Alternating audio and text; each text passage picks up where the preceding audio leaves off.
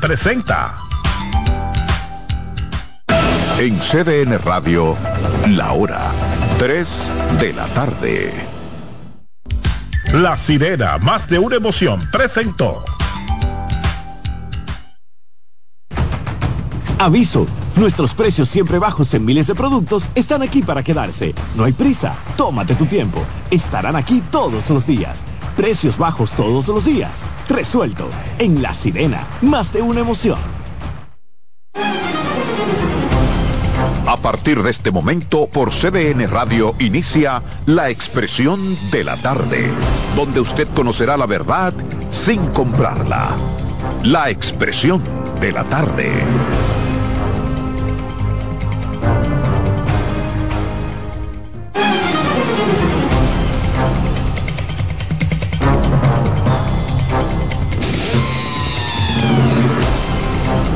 Buenas tardes, buenas tardes a República Dominicana, buenas tardes al equipo extensivo para los amigos que nos sintonizan, que nos esperan de lunes a viernes de 3 a 5 en esta plataforma. La expresión de la tarde está en el aire CDN Radio, 92.5 FM para Santo Domingo Sur y Este, 89.9 FM Punta Cana y 89.7 FM en Santiago y toda la región del Cibao.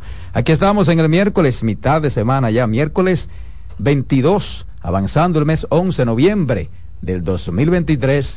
Carmen Curiel. Gracias Roberto, Ángel Acosta el patrón, Adolfo Enrique Salomón y Brea, donde quiera que esté, un saludo afectuoso. ¿Tú sabes ahí, tengo, dónde está Heller? ahí tengo los muchachos abrazados, abrazados. Eh, aquí tengo los muchachos en control, sí. en control, pero no en control nuestro, en el control de la emisora. Señores, muchísimas gracias por su sintonía cada día. De verdad que es un placer inmenso poder dirigirme hacia ustedes en este miércoles ombligo de semana, día 22, día del músico dominicano, día de la Santa Cecilia. Y hay gente que felicitar, hay mucha gente que felicitar. Yo digo que yo celebro el día de hoy porque yo soy parte de eso. Mis estudios y lo que yo me comía, mi alimentación, tenía mucho que ver con lo que se tocaba porque mi familia todos son músicos. Ah, pero es día de todo. Hoy, Sí, hoy, entonces- día, hoy día de todo el mundo. Porque, ah, Sí, por eso pues que dice- tú, tú estabas cantando. Dicen que de músico, poeta y loco. Todos tenemos, Todos no, tenemos y tú, tú- tenemos tienes un una voz preciosa y ese es tu instrumento. De verdad que sí. Bueno, nos salvamos porque Roberto se descantó por lo de la música. Qué bueno. No por lo de loco. No, realmente yo soy un músico frustrado. Y, o ¿Es sea, verdad? yo debí ser un gran músico.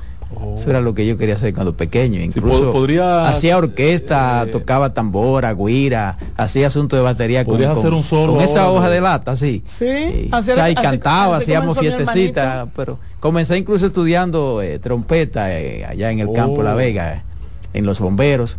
Pero Sí, entonces no se pudo conseguir el instrumento y como que vino ahí el asunto. Mi la hermano, mi hermano, mi hermano comenzó. Y aquí estamos. Mi hermano comenzó con, con los ta- con, las, con las latas de, de salsa, Sí. poniéndole entonces la mitad Sí, del yo hacía tamborita con ese tipo de lata. Saludos, señor. Usted tiene Buenas una camisa muy tardes. linda. Buenas tardes, Carmen. Buenas tardes a don Roberto Gil, al amigo Adolfo Salomón, que está de- del catre a- de la, de- del catre al baño. ¿Cómo así? Ah, sí. ¿Qué es lo que venden para la diarrea? Hay un ¿Y quién tiene dicen, diarrea? Vaya ¿Quién tiene a diarrea? cuidarse. Prodón, sí. que ¿Quién tiene diarrea? Vamos a mandarle un prodón, Adolfo. ¿Cómo va? Mira, eh, buenas tardes a este equipo técnico. Hoy se encuentra con nosotros Dilcio, Román y Kianci de Camino. Aquí estamos, aquí estamos. Muchas informaciones, muchas noticias. Mira, el tribunal rechazó anular la ley, la ley esta que, que castiga, que sanciona las alabanzas a Trujillo. Recuerda que había... sí, pero, eh, pero es al Tribunal Constitucional que hay que elevar. sí, la Tribunal. Constitucional. Lo rechazó. Anul- o sea, rechazó Anular la ley. anular la ley. O sea, que permanece.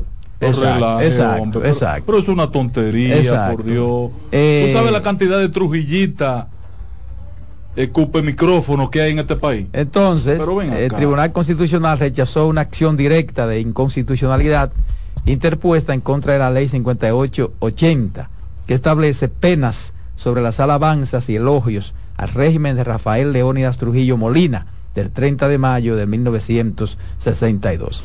Y eso no Rechazar, dice, trabaja- dice el tribunal, rechazar, dice el tribunal rechazar en cuanto al fondo la acción directa de inconstitucionalidad descrita en el ordinal primero de esta sentencia, por los motivos antes expuestos y en consecuencia declarar conforme con la Constitución de la República la ley número 5880 que establece penas sobre las alabanzas y elogios al régimen de Trujillo del 30 de mayo de 1962. Muy bien, excelente. Yo me identifico. ¿Cuáles son las penas realmente? ¿Cuáles son Deben ser 10 pesos, 25 pesos, pero no es más de ahí en esa época cuando se aprobó esto. Eh, sí, porque eh, la del 62. Sí. Pero, pero fue que la fue que la abolieron, fue que la eliminaron. No, no, esa ley Al tribunal se sometió un proceso de inconstitucionalidad y el, tribunal rechazó ese sometimiento, ese eh, recurso. entonces declaró la ley válida, o sea, vigente, válida. Pero aquí hay gente que son peores, que, que, dicen más cosas por los micrófonos, más mal que lo... Digo, yo no, yo no ni estaba nacida cuando Trujillo, pero, y Dios me libre, pero hay cosas como que se dicen más feas. Y no hay tanta gente diciendo cosas por los micrófonos y que alabando a Trujillo. Esa, esa ley, esa ley no tiene razón de ser. Ahora, el tribunal, sí. da un mensaje contundente, da un mensaje contundente de la doctrina de ese tribunal porque es un asunto doctrinario, patrón, es en función de los miembros. Sí, sí, sí, ahí la membresía cambia sí, resultados distintos. Eso es ¿eh? correcto. Pues Totalmente. es la íntima convicción, amén, de que ese es un órgano político esencialmente. Eh, ya, ya a esta altura, que ya, por ejemplo, a, estos ya años, ya a esta altura del juego, como que, que la alabanza. No, y ya no tiene efecto, porque en aquel momento en aquel momento sí tenía sentido, pero hoy no tiene sentido. hace tiempo que yo no oigo que vive el jefe. No, no, ya eso no tiene sentido. Ni, ni, los discos, ni pero, han muerto a gente que Pero da un mensaje contundente al Tribunal Constitucional en ese sentido, de lo que es su visión doctrinal. Sí, sí, la justicia actúa por doctrina, claro está. que, Siempre ha sido así. Si cambia en algún momento la conformación o integración de ese órgano, es posible que la posición sea otra. Bueno, pero con eso tampoco se, se afecta que no se afecta nada. No, pero la verdad que, que luce inclusive contradictorio con la realidad del país, con la realidad del país, porque hay muchas cosas que que las hizo Trujillo y que la Pero yo me imagino, yo no, no he leído la ley, pero me imagino que la ley debe establecer eh, cosas específicas. ¿Qué tú puedes decir? que, ¿Cuáles son esas cosas? específicas, ¿verdad? Es el culto al trujillismo. El culto. Evitar que esa, lo, que era una ideología del momento, tú recuerdas, o sea que antes la gente decía viva eh, Trujillo. Y en esta casa Trujillo es exacto, el, exacto. y no, y todo era un Dios y Trujillo. Lord, Lord, Lord, a, Trujillo en todos los escenarios. Pero que esas cosas más que decirse se hacían.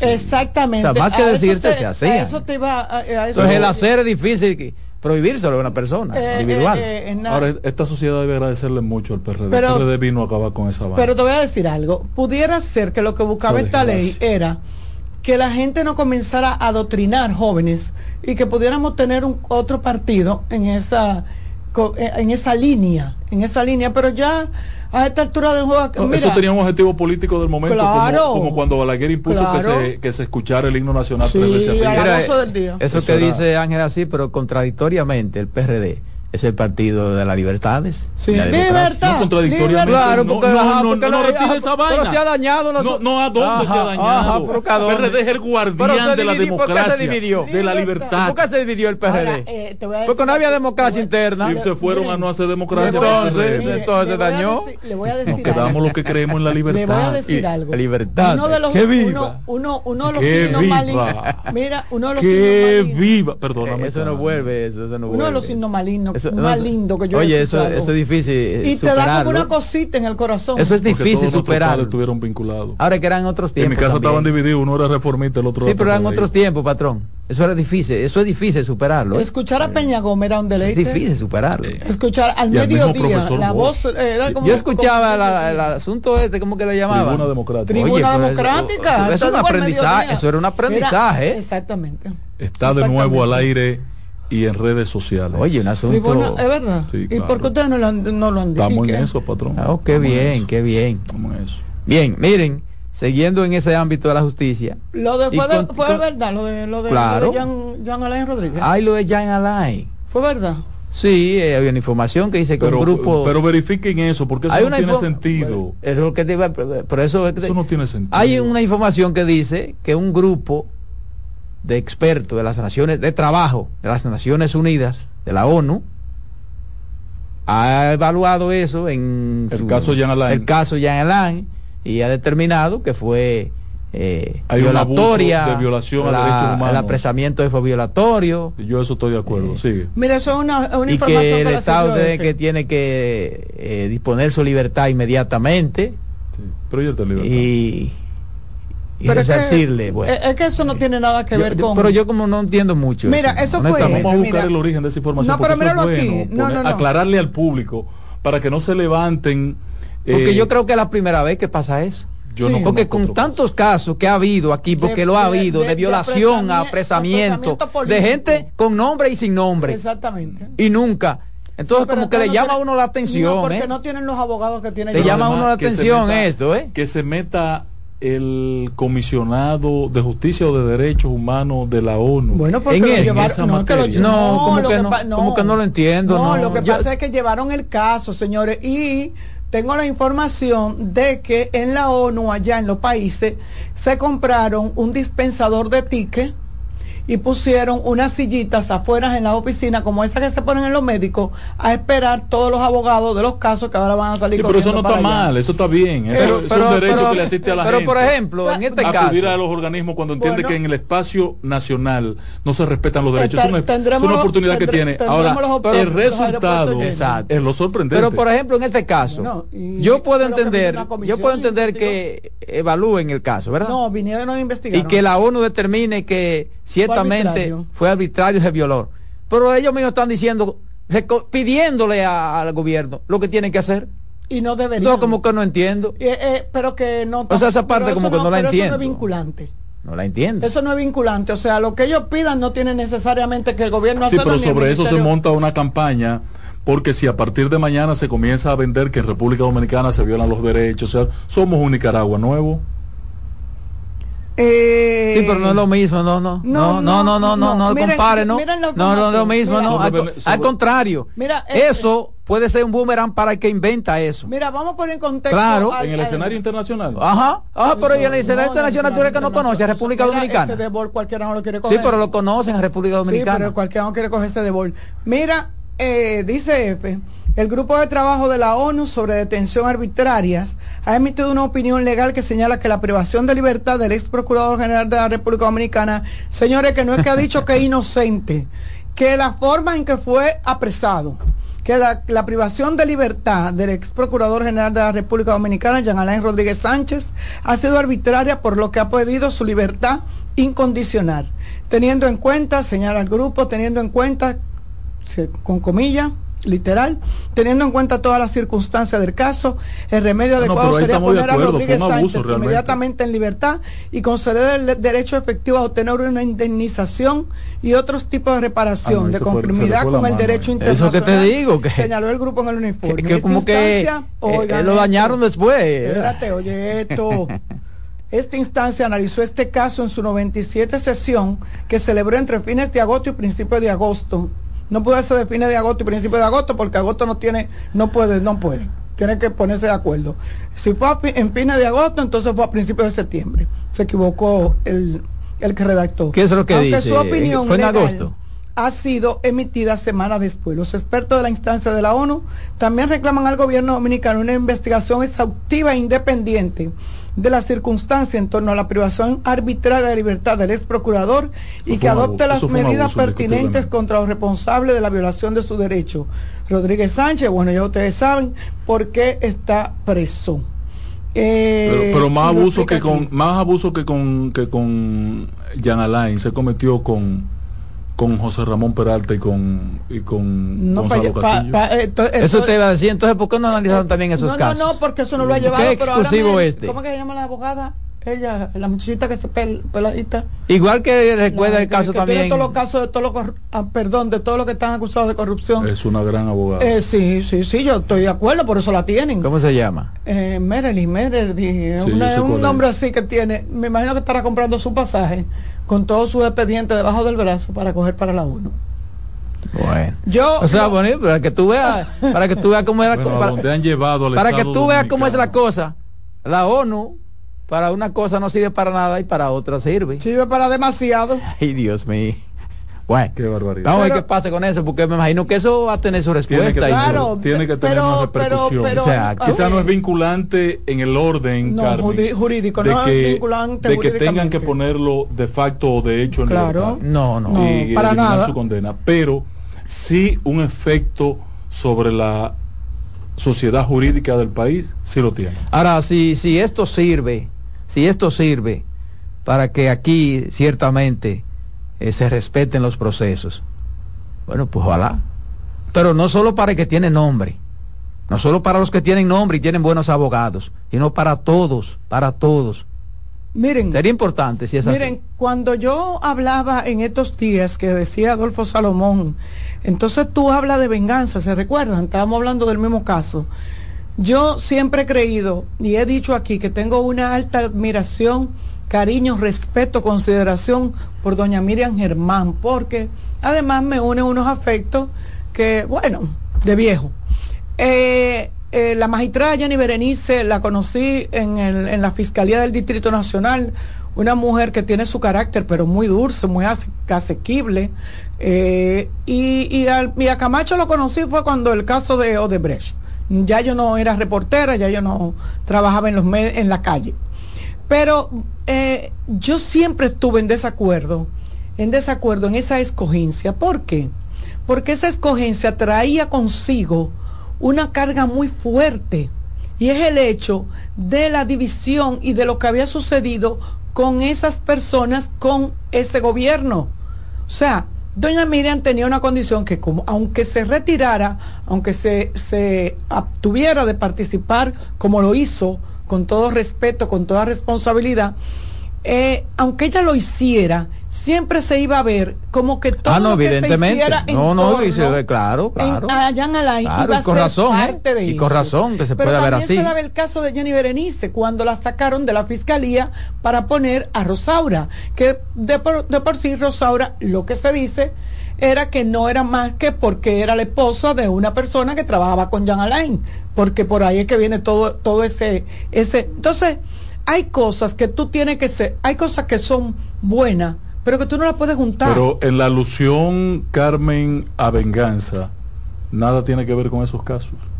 Pero no es lo que digo, pero la gente nota, la gente se lo Porque la venganza relaciona. puede expresarse en la forma. La- la- exactamente. En la forma, En septiembre del año 2028, yo voy a decir cuál es la venganza. ¿Cuándo lo va a decir? ¿Y qué- ¿Cuándo? y qué- y qué- ¿Cuándo y es eso? en el 2021? ¿Cuándo es eso? Septiembre del año 2028. Pero ¿y poco en el 2021? Bueno, pero primero hay que pedirle a Dios ah, que- porque cuando pierde el que PRM. estemos vivos primero. No, ¿verdad? cuando pierde el PRM. No, no, no estoy diciendo eso. Cuando, cuando pierde el PRM, porque el 24, Ah. no, pero puede, no, del 24 no, al pero- 28. no, pero eh, bueno, No, bueno.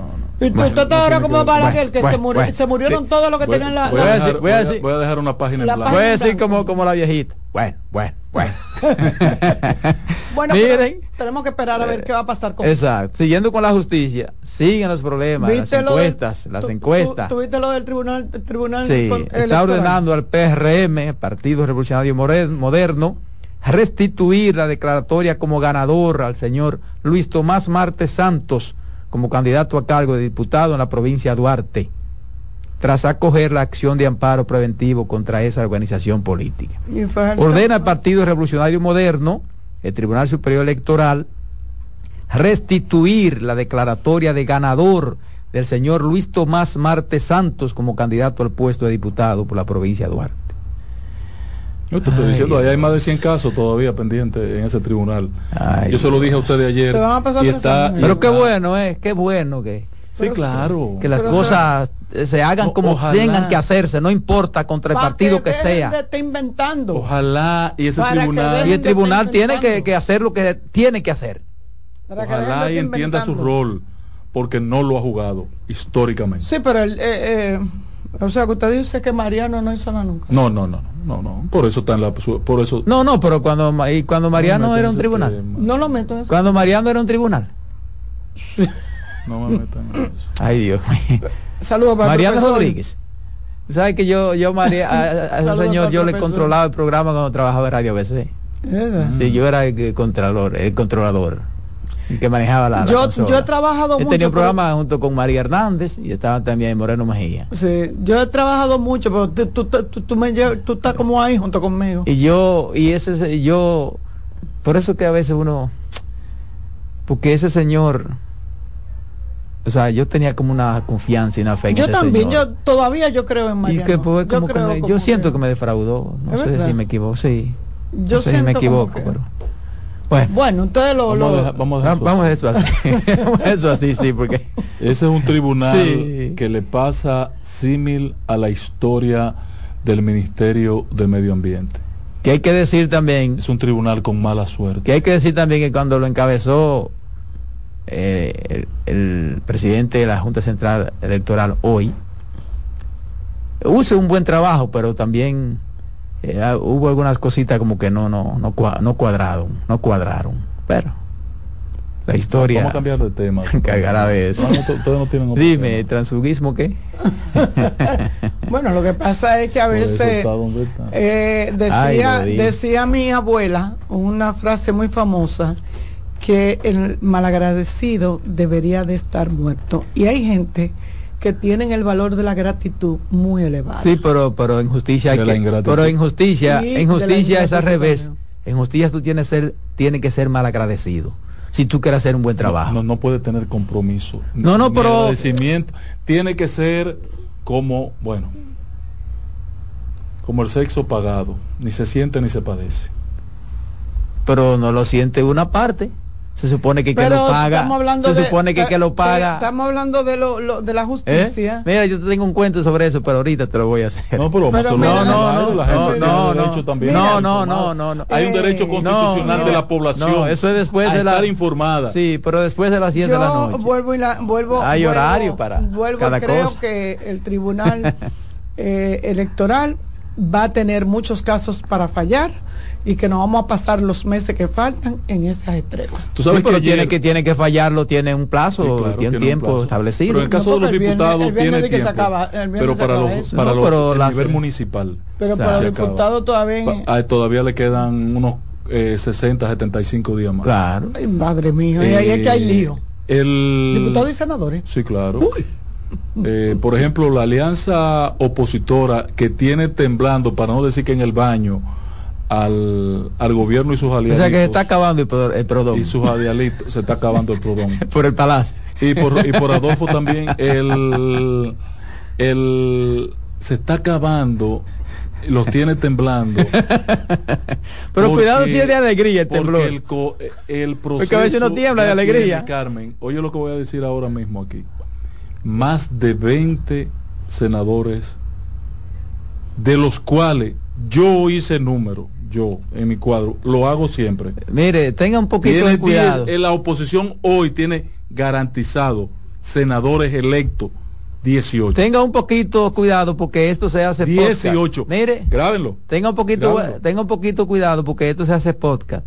Grábenlo. Y, y no le pase como las pasadas elecciones que hubo una persona que decía, fue PLD, tantos senadores. Fulano de tal, gana fulano de tal, gana. Y después. Sí, pero el problema de las Todo lo contrario, sacaban ese meme. El problema es que de las elecciones pasadas, es, las elecciones pasadas tienen una explicación. No son comparables a nada. Tú no la puedes tomar como referente ni comparada a nada. Esas son unas elecciones subgéneri en medio de una pandemia, sobre todo con un golpe de Estado incluido. Entonces tú no puedes. Eso es incomparable con nada en el escenario. El asunto eso es para estudiarlo solo, aislado, no se puede comparar con nada. Ahora, yo estoy diciendo aquí, hoy el P, el, los partidos aliados en rescate RD tienen garantizado 18 senadores. Bueno, ya lo dijo Ángela Cosa el patrón. Está grabado eso, ¿eh? Está grabado. Vamos a ver si eso se Paren los memes, que yo lo aguanto. Varios meses que dicen que va a tardar el arreglo del asunto de... Yo abriera esa vía y la pusiera a funcionar de inmediato. No, abrieron una parte, la parte sur, un carril. Sí, pero el otro también deben abrirlo porque... Sí, porque se puede. Porque el muro está ahí ya, fijo. Lo que no está es adoquinado. Sí, exacto. no, que eso no afecta absolutamente nada. se ve mal, se no afecta nada. Hasta que tenga Que ellos debieran, por ejemplo, eso trabajarlo en horario nocturno. Miren, A partir de ahora. Sí, a partir de ahora en horario nocturno, después de las 10 de, la noche, cerrar el túnel. ¿eh? Sí. Y eso se puede hacer prefabricado. Claro. Y oigan lo que voy a decir, Carmen, ya que tú pusiste el tema. Yo también. Yo no quería hablar de obras públicas. No, no, de obras públicas no, de obras públicas. Todo lo que hay que hablar es bien, pero óyeme esto que voy a decir. Pues. La impresión que yo viví hoy, cuando entré al túnel de la el túnel que está entre la Churchill y la Lincoln, en la 27 de febrero. El mismo, las mismas losas que se cayeron en la Máximo, Gómez, son estas que están en este puente, vayan y veanlas. Y están Inclusive un poco más altas, cuyo único arriostre superior es la viga esa que la, las amarra. Señores, oigan bien, oigan esto. La tarea de esa comisión que no tiene nada de independiente, que dirige... No, no porque ahí no, ahí, no tiene que ver que Osiris de León. No, pero han querido cogerlo ahora. Esa comisión que tampoco es independiente de Osiris de León, a donde primero tiene que ir es a evaluar esas losas ahí. Es que ninguna comisión que la escoja un presidente de turno el es independiente. de la Lincoln a la Churchill tiene el, la misma falla que bueno, pero eso es el trabajo de esa comisión. sí, pero a lo pasan por ahí. Le estamos dando un le, estamos dando la Y han dicho ellos que van a concentrar los esfuerzos en los puentes, en, no estamos ayudando en los túneles. al amigo Osiri que deje la vitrina y que coja para allá. No, no, no, no, no. Yo estoy seguro que Osiris va a hacer un buen trabajo ahí. Pero yo no y la comisión. Y yo he dicho que va a hacer un mal trabajo y van a decir lo que hay ahí. Tú le estás poniendo en la boca. Pero yo no estoy diciendo, eso. ¿Usted quería aclarar eso? No, no, ¿O quiere decir no, pues acaso, porque como tú dices que no, tú hablas de vitrina, que es lo que está buscando vitrina. Yo quiero que vaya, vitrina otra cosa. Yo sí necesita vitrina. Y otra cosa, eh, que vaya a la Churchill y que vaya a la de Filló. Pero en lo que, pero en lo que, en lo que Osiris, que por ahí deben comenzar. En lo que Osiris va a la de Filló, a la Churchill, déjenme decirle a mi A la de Filló no, perdón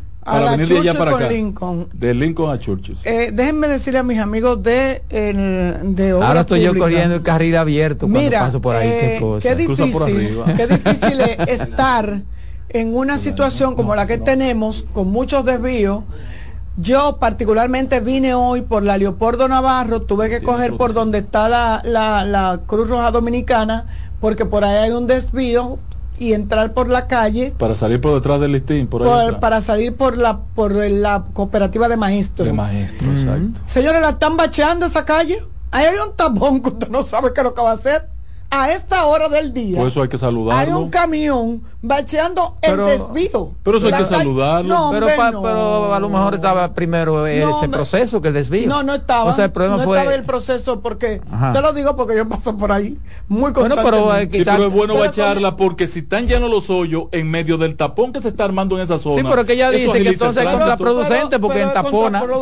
Sí, pero te tapona hoy, pero mañana ah, el tránsito. Eso sí. Pero eso dura más de, de un día. Porque Sí, estoy de acuerdo que lo de noche. La hora quizás tú tendrías razón. Sí, pero no es que eso, eso Pero todo el entorno a la Máximo Gómez con 27 debe repararlo para que se habilite. Pero eso significa que entonces estaba muy mal esa callecita, estaba muy deteriorada y como pusieron un deseo por ahí, bueno, vamos a aprovechar y no arreglarla para que pueda arreglarla. Pero como que, la, como que el sentido común no funciona, porque mire, a la una de la tarde usted comienza a hacer eso. Cuando salen los muchachos del colegio, por ahí hay un Pero si es bacheo no debe ser obra pública, ¿no?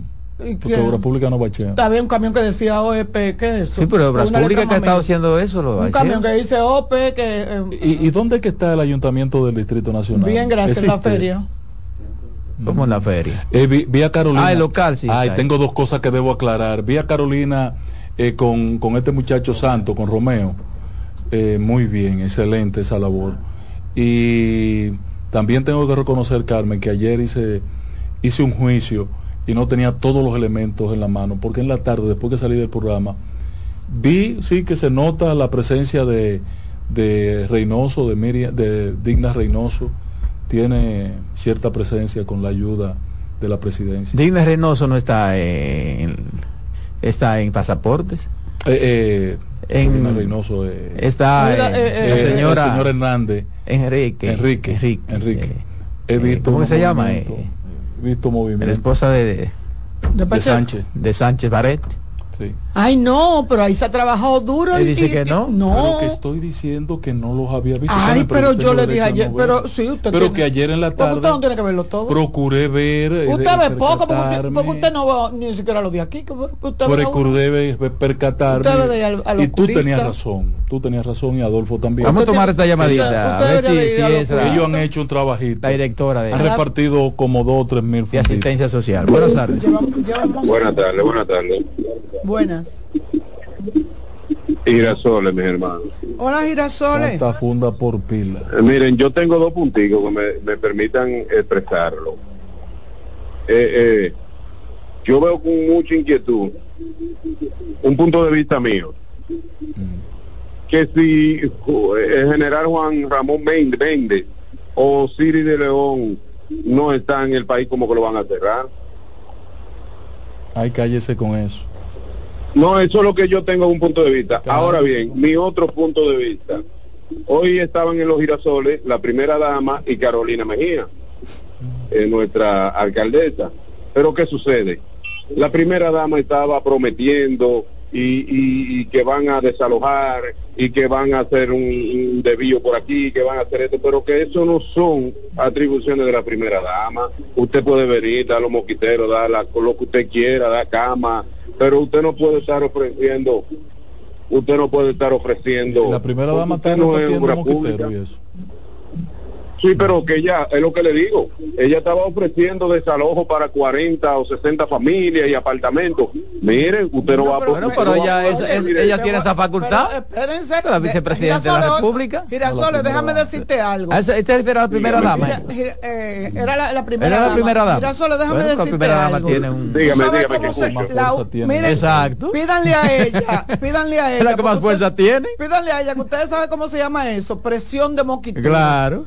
Esa sí consigue lo que quiere. Es más, yo te digo una cosa. Yo quisiera pedirle a ella. Tú puedes estar seguro que si ella ofreció 40 apartamentos, yo, yo creo, tres semanas están hechos mira, yo creo que, que es amigo de, de, la primera, de la primera dama, dama consigue cualquier cosa más fácil siendo que si fuera amigo de Luis. Celebra que tu barrio fue la primera dama. Pero acá, cuando una mujer le coge encima y tú no vas a ayudar a fulano. Ay, muchacho, no, hay, no hay quien duerma le, con eso. Y después, le resolviste a fulano. Luis, Tú le resolviste a fulano.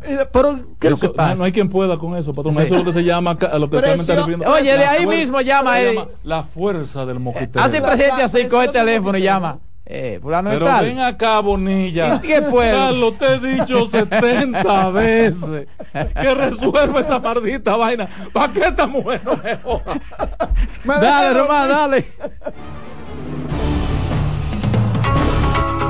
En breve seguimos con la expresión de la tarde. Estás en sintonía con CDN Radio. 92.5 FM para el Gran Santo Domingo, zona sur y este. Y 89.9 FM para Punta Cana. Para Santiago y toda la zona norte en la 89.7 FM. CDN Radio la información a tu alcance.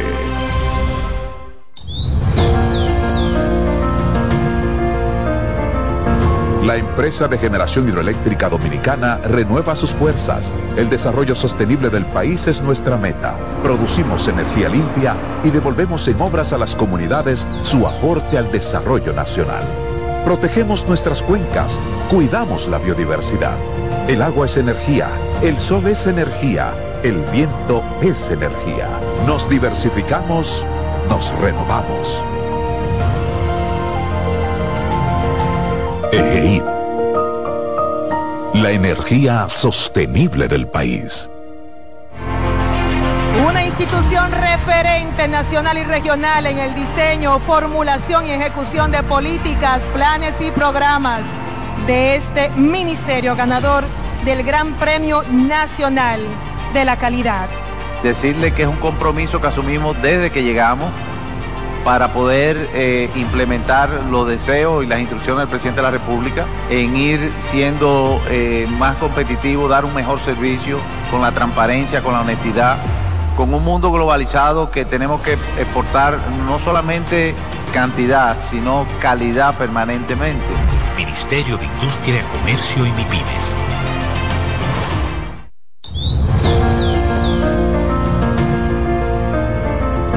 La empresa de generación hidroeléctrica dominicana renueva sus fuerzas. El desarrollo sostenible del país es nuestra meta. Producimos energía limpia y devolvemos en obras a las comunidades su aporte al desarrollo nacional. Protegemos nuestras cuencas, cuidamos la biodiversidad. El agua es energía, el sol es energía, el viento es energía. Nos diversificamos, nos renovamos. EGEID.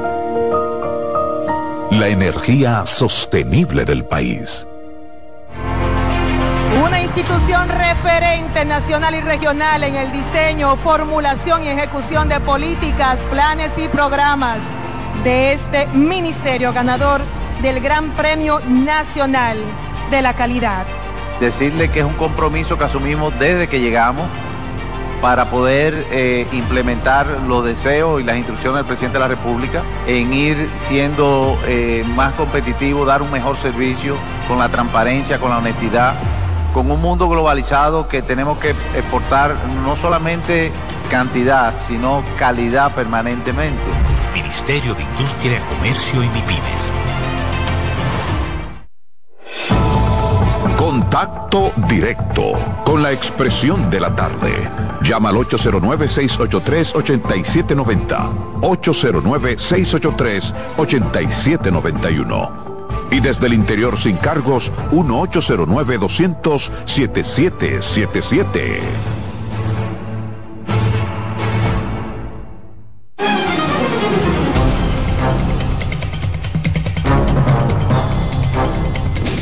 Bien, señores, regreso aquí a la mesa. La expresión de la tarde son las 3.36 minutos.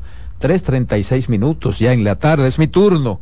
Como siempre, agradecerles a los amigos la sintonía, la participación a través de la vía telefónica.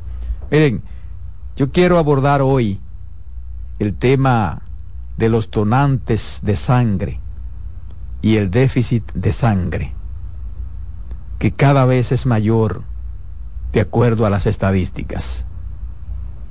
Y este, lamentablemente, es un tema que solo se pone en el tapete cuando ocurre una determinada situación que envuelve un caso sonoro, muere una persona de cierta trascendencia, o se denuncia un hecho conmovedor, pero que es una situación que ocurre con mayor frecuencia de la que uno se imagina en hospitales y en clínicas.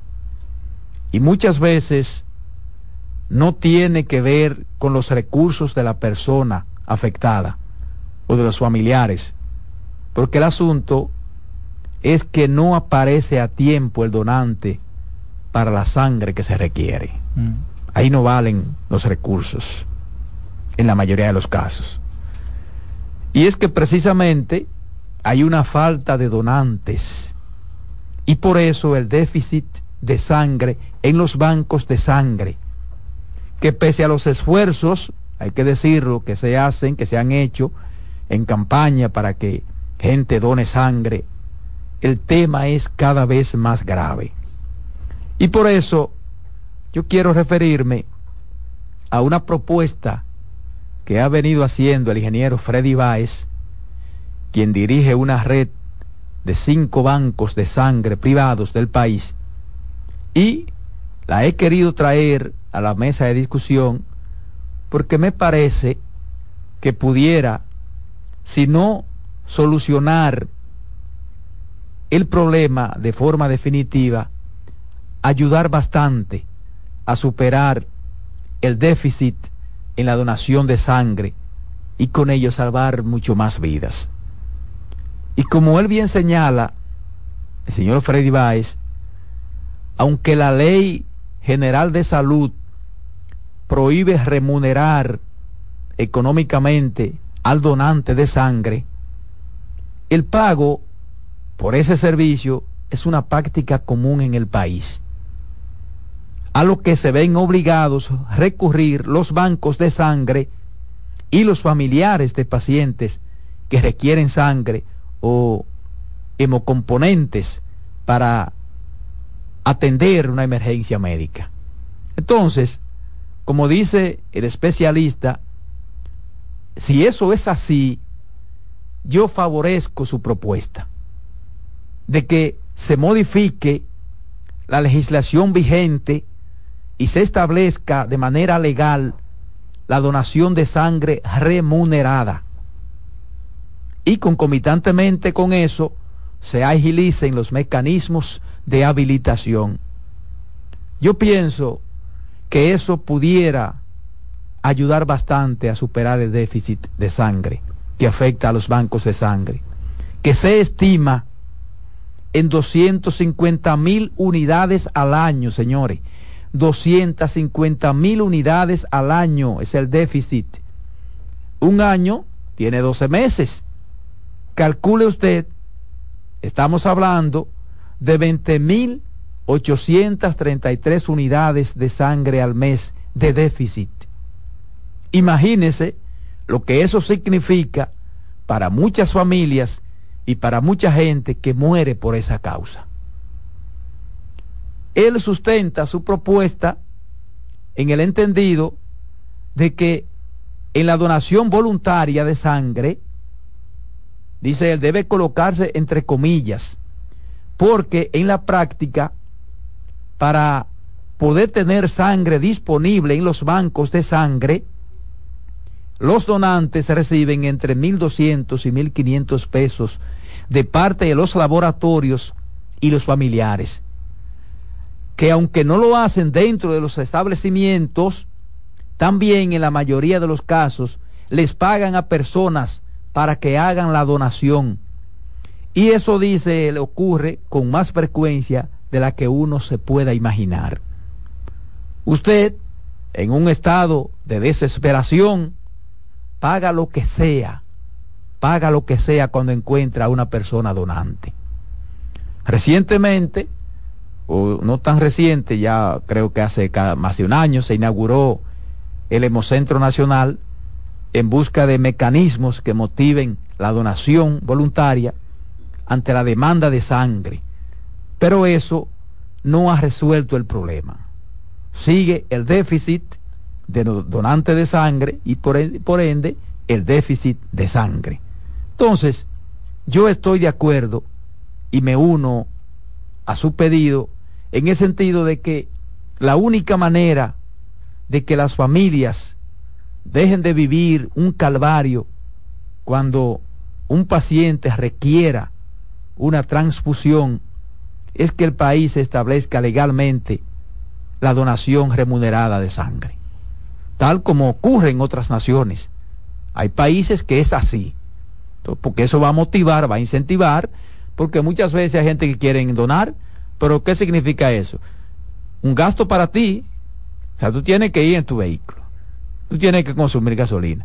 Hay a veces incluso una burocracia, te lo digo porque yo una vez fui a, a donar y no quedé con gusto porque que te ponen a coger lucha y, espérate, pero yo estoy haciendo un, asunto, un favor, entonces em, tienen que ponérsela más fácil a la gente. Entonces yo pienso que, que no es una propuesta mala que se le pague a la gente para que done, que el Estado, y así tú puedes asegurar que siempre va a haber sangre en los bancos de sangre. Eh, todo lo contrario, la persona tiene que pagar el análisis. Exacto, entonces entonces, todas esas cosas tienen que el Estado cubrirla. Que, creo que a veces hasta 300 Porque dice él, dice él, que el mayor problema del país es la Ley General de Salud y el reglamento que prohíbe, que permite pagarle a donantes. Sin embargo, señala él que eso es mentira, porque todos los bancos de sangre les pagan a los donantes y que si no se hace así, si no lo hicieran así, no pudieran tener sangre disponible. Oye lo que está diciendo, Oye lo que está diciendo. Es decir, que el déficit fuera mucho mayor. Se la compran la sangre. Y dice él que lo propio hace el familiar del paciente que necesita la sangre. Entonces, estamos hablando de que la demanda al año, señores, para tener la sangre que se requiere es de unos 300 mil donantes. 300 mil donantes al año. Mucho. Que es mucho, ¿eh? Es mucho. Entonces, ante esa realidad, él sostiene que si el país quiere tener sangre suficiente y que no haya ese déficit, debe necesariamente modificar el artículo de esa ley, de la Ley General de Salud, que lo prohíbe para entonces garantizar la demanda de la población.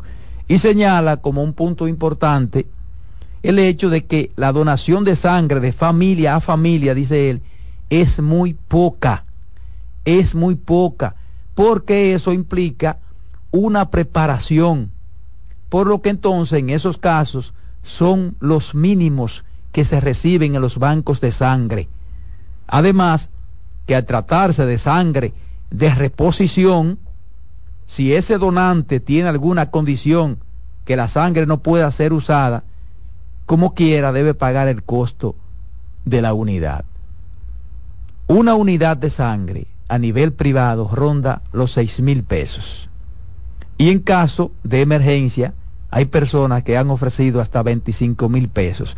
Y yo no digo uno ofrecería hasta más, porque todo depende para obtener esa sangre. Y que en sus bancos no se permite que incluso ellos la entregan gratis, dice él en el banco que él, que él eh, dirige, a determinadas entidades que laboran con pacientes vulnerables. Pero sobre este tema yo pienso que ciertamente hay que buscar los mecanismos, hay que buscar la forma de que la gente se motive a donar, de que la gente vaya a donar, de que la gente sienta eh, el compromiso de donar. Y pagándole, para mí sería una, una excelente forma. Eso motivaría, incentivaría que la gente vaya a pagar, vaya a donar. Porque además de donar, de hacer un favor, de salvar una vida, bueno, pues también me está compensando por esta por este favor que estoy haciendo, por esta, este compromiso que estoy asumiendo. Mira, mira Roberto, ese tema a mí me encanta y me gusta porque yo fui una usuaria por muchos años de la sangre. O sea, yo tuve que, no usuaria, sino yo buscaba mucho eh, porque eh, a Luis hubo que operarlo en unas seis ocasiones. Y, de hecho en, una, en una hubo que, ponerle más de seis o siete pintas de sangre. Eh, en, en la clínica donde nosotros lo teníamos, él le, te daban, tiene un banco de sangre. Y digo el nombre, la UCE tiene su propio banco de sangre, pero es así mismo, tú tienes que llevar el donante para poder ellos darte la sangre. sangre de reposición. Sin embargo, cuando tú no la tienes, te cuesta 7 mil pesos y 8 mil pesos una pinta de sangre. Pero, ¿qué pasa? Y el problema no es ni siquiera el precio. ¿Quién tiene? Porque la gente está dispuesta a pagar lo que sea, que esté disponible. y algunas especiales. Sí, pero, pero es difícil que tú, nadie va a dejar a una gente que se muera por 7 mil pesos, eso no es verdad. ahí en, en, en, en, en la Cruz Roja Dominicana, que es donde más fácil se te hace, o sea, porque te la dan, de, no te la dan de manera gratuita, tú tienes que llevar el carnet y con el carnet creo que te cobran 700 pesos, porque no vayan ustedes a creer tampoco que es de gratis que la dan. En la Cruz Roja te cobran alguito. Tú llevas un carnet, tienes que llevarse, te la ponen como tú dices. Entonces eso desmotiva, eso desmotiva. te desmotiva, pero también yo digo, al gobierno le ha faltado eso que tú dices, una motivación, porque la gente dice, y yo voy a dejar, ¿por qué? Porque, y la información de qué se debe tener o cuáles son las condiciones que tú tienes que tener físicamente para poder donar. Hay donantes malos. Hay dos personas que aunque, puedan, aunque quieran donar, no lo pueden hacer. Pero tú tienes que tener un nivel de hemoglobina para tú poder ser donante. No, incluso explicarle a la gente, porque por ejemplo hay mucha gente que cree que que tú tienes que estar necesariamente fuerte. No, no, no. hay, hay gordos que no pueden, hay, gordos, hay gordos que si tú le sacas eh, la mitad, 5 cc, se, desmayan. Se desmayan, te lo digo, esos son los donantes. Yo, yo te digo porque yo he visto, yo, yo, fui una vez a donar y hubo flaco ahí que, nada, y gordo que... Había que poner una cama de una vez. Los donantes malos. Sí. Una, yo mi hijo más pequeño, voy a hacer historia, mi hijo más pequeño en una desesperación que, que su papá necesitaba, bajó para, para donar. Y mi hijo tiene seis pies, tres pulgadas y es gran, fuertísimo, como muchísimo. Y cuando, cuando yo veo que él no sube, le pregunto a la novia, no se había casado, digo yo, dime, y, y Luis, me dice, no, porque él se puso malo. Y entonces hubo que ponerle suero, hidratarlo y volver a... Porque... Yo no sé qué, qué está pasando, ojalá y, algún cientista de la medicina me, me explique, pero he visto algunos ejercicios en Estados Unidos, en algunas clínicas, con algunos amigos que, con los que tengo contacto, eh, que en Estados Unidos parece que han generado en laboratorio un producto que suple que en vez de ponerte sangre te colocan ese producto y en poco tiempo tu hemoglobina sube. Tu hemoglobina y la producción de sangre se, incrementa. Eh, como supliendo la necesidad de no casos extremos, pero sí casos que demandan.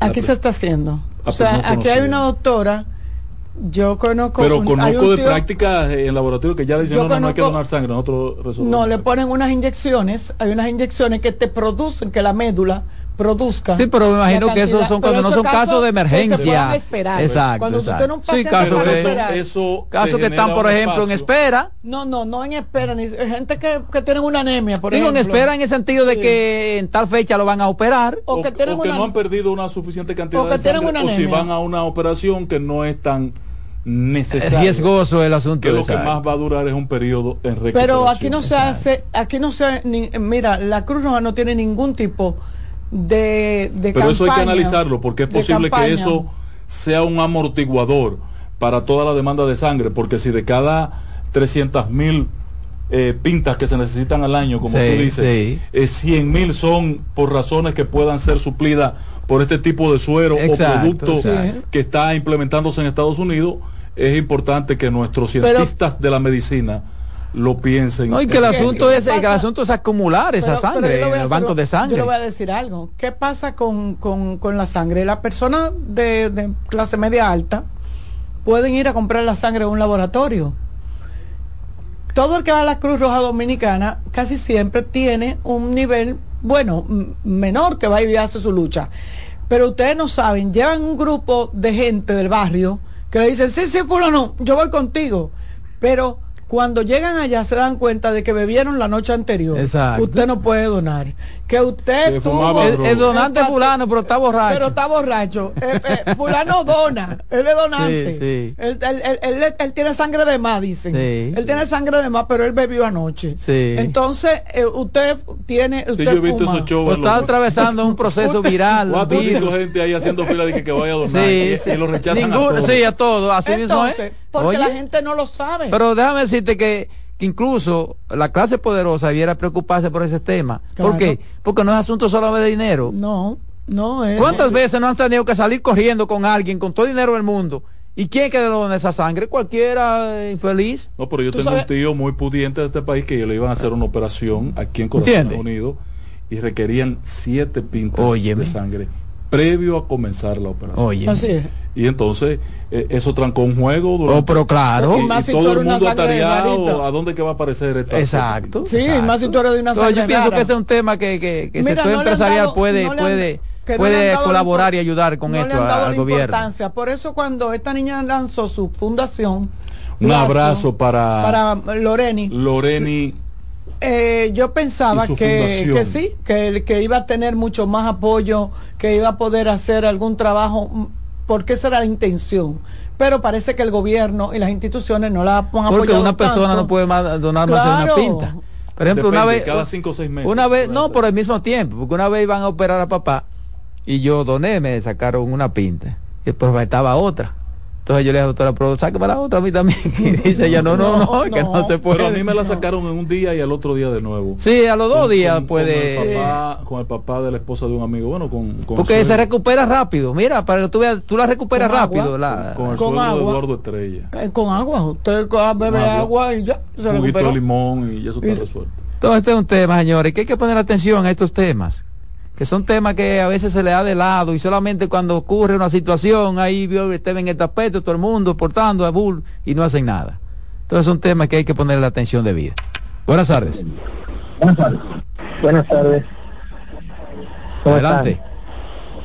están? Eh, hablando de ese tema de la sangre, eh, hace un tiempecito mi esposa se iba, la iban a operar y yo fui al ba- a la Cruz Roja y en la Cruz Roja ellos te hacen un procedimiento como como para ver si tú puedes donar Sí. porque ellos no ellos no, no no te ponen a donar a lo loco tú sabes Exacto. aunque no sea el mismo tipo de sangre ellos tienen la sangre que ella necesitaba yo tenía que donarle una pinta pero tenían que evaluar si yo podía donar porque hay mucha gente que van que le dicen no usted no puede y, Sí, y pero imagínate tú en una emergencia que se necesite eso prácticamente, ¿eh? Yo yo Esa- lo que pienso que es muy cara hacer la un sangre, análisis aún para ver si- la, la venden muy cara si tú no si tú no lo puedes donar porque la mayoría de esa sangre la donan entonces ¿por qué la tienen que vender a siete mil? eso es lo que yo digo pues Bueno, esa es una buena pregunta. Siete mil y ocho mil pesos te cuesta una pinta de sangre. Pero eso se hace precisamente por el déficit. Pero te voy a decir algo, hay personas que cuando no tienen Si hubiera que- cada sangre suficiente, no lo- hay no lo hicieran, no personas, cobraran y así, Se lo no voy lo a decir así. de verdad porque yo lo he localizado y lo he conseguido, que andan merodeando por la Cruz Roja Dominicana Ajá. cuando no tienen un peso encima. Sí, sí. Pa- y le, mire, Sí, si sí, hay gente que se dedica a eso, que Sí, utilizan para que eso usted- como- eh, como un negocio, Sí, para que usted lo sepa. sí. Y usted le da mil pesos y ellos van y, le sirven Y eso está bien, ¿eh? Eso está bien. Eso es un negocio. Eso está bien. eh, Eso está bien porque salva vida. Aún en negociando salva vida. Buenas tardes. Hello. Sí, adelante. Sí, buenas tardes. Dios le bendiga a todos. Igual, para usted. Yo soy donante desde que tenía 19 años. Ya tengo 40. Eh, esa parte yo siempre me la preguntaba que por qué cuando yo iba a donar, iba con todo el gusto del mundo y cuando yo iba a buscar yo mismo sangre para un familiar mío había que dar 7 mil o 5 mil pesos. Ay, sí, ese es otro problema. Y Un donante debiera siempre- tener muchas facilidades. Sí, exactamente. Yo decía, pero se supone que si yo soy donante y tengo mi carnet de donante, porque yo te, en la Cruz te dan un carnet de donante. Sí, sí. Pero eh, eh, cuando mi papá, antes de mi papá fallecer, recuerdo, nosotros necesitábamos tres pintas de sangre y tuvimos que comprarlas, yo siendo donante.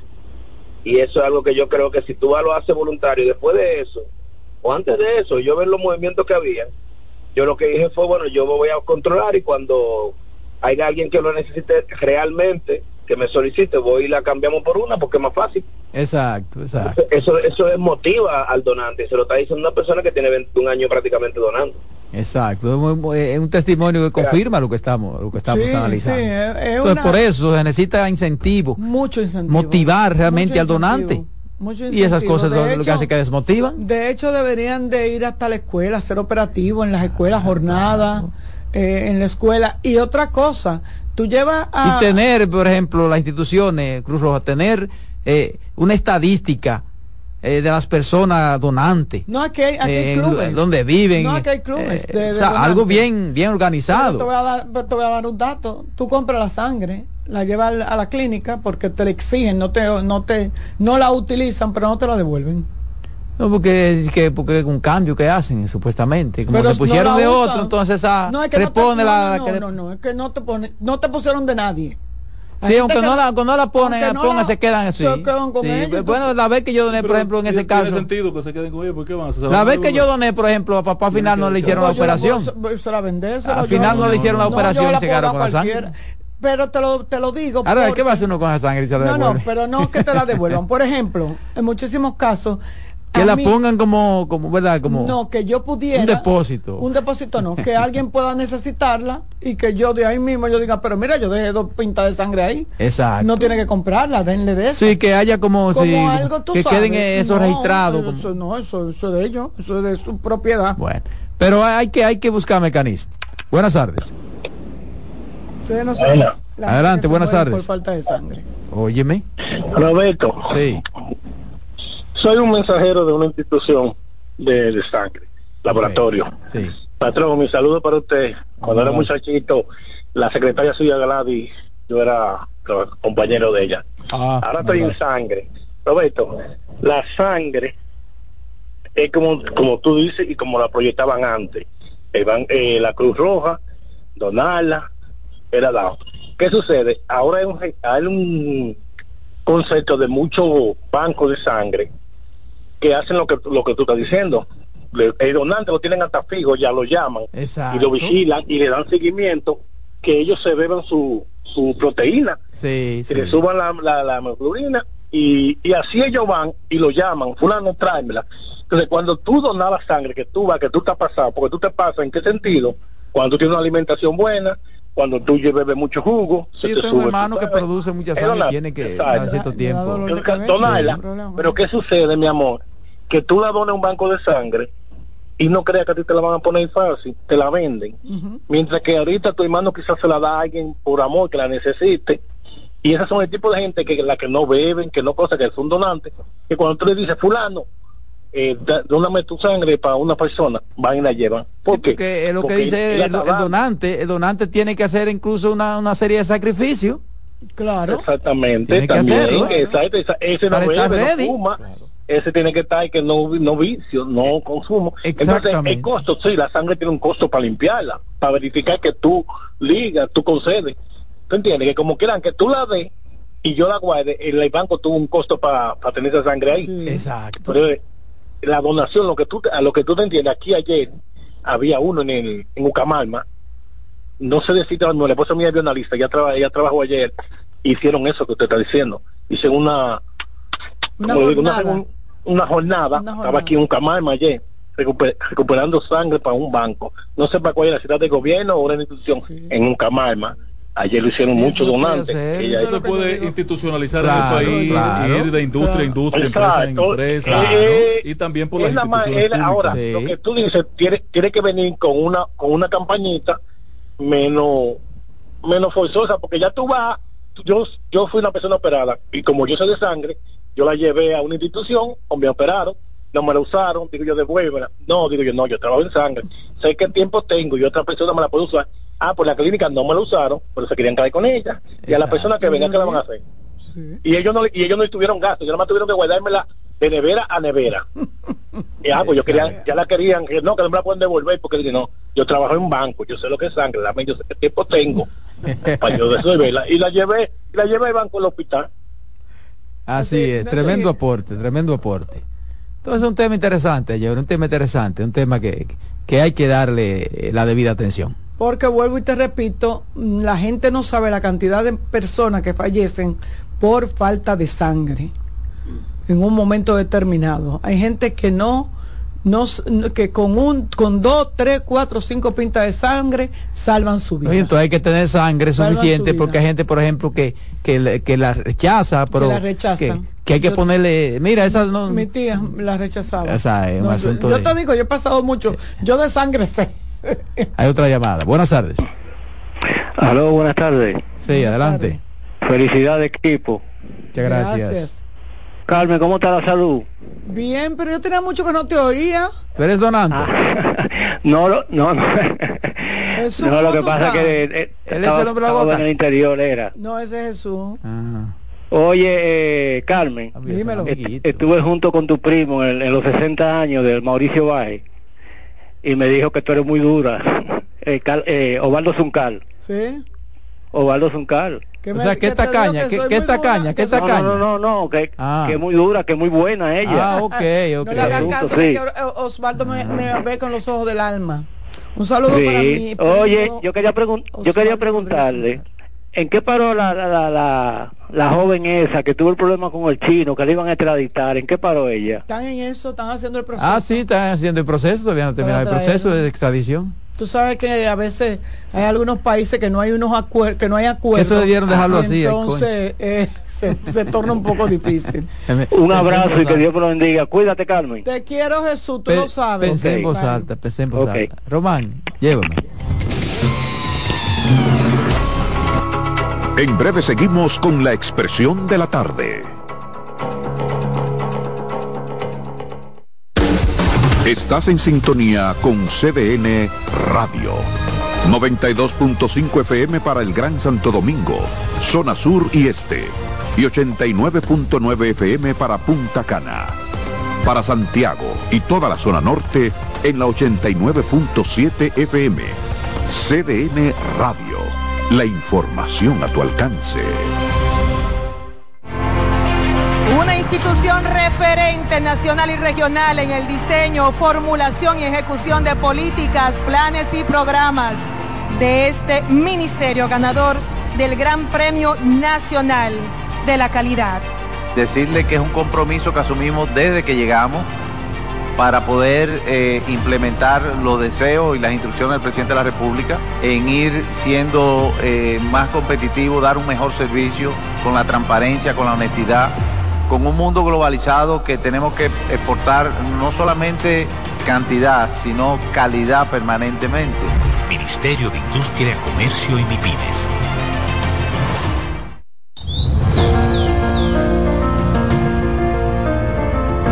La empresa de generación hidroeléctrica dominicana renueva sus fuerzas. El desarrollo sostenible del país es nuestra meta. Producimos energía limpia y devolvemos en obras a las comunidades su aporte al desarrollo nacional. Protegemos nuestras cuencas, cuidamos la biodiversidad. El agua es energía, el sol es energía, el viento es energía. Nos diversificamos, nos renovamos. EGEID.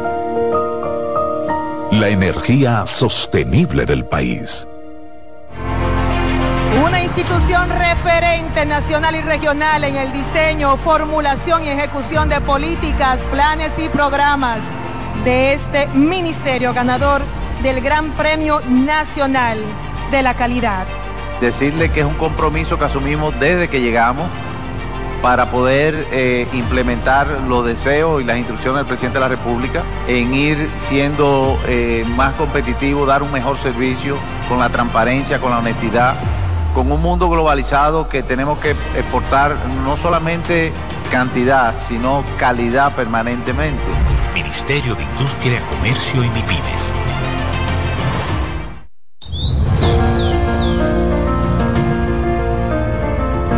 La empresa de generación hidroeléctrica dominicana renueva sus fuerzas. El desarrollo sostenible del país es nuestra meta. Producimos energía limpia y devolvemos en obras a las comunidades su aporte al desarrollo nacional.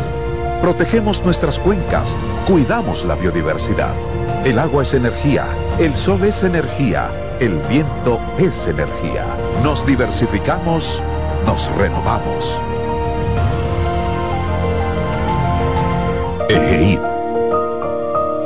La energía sostenible del país.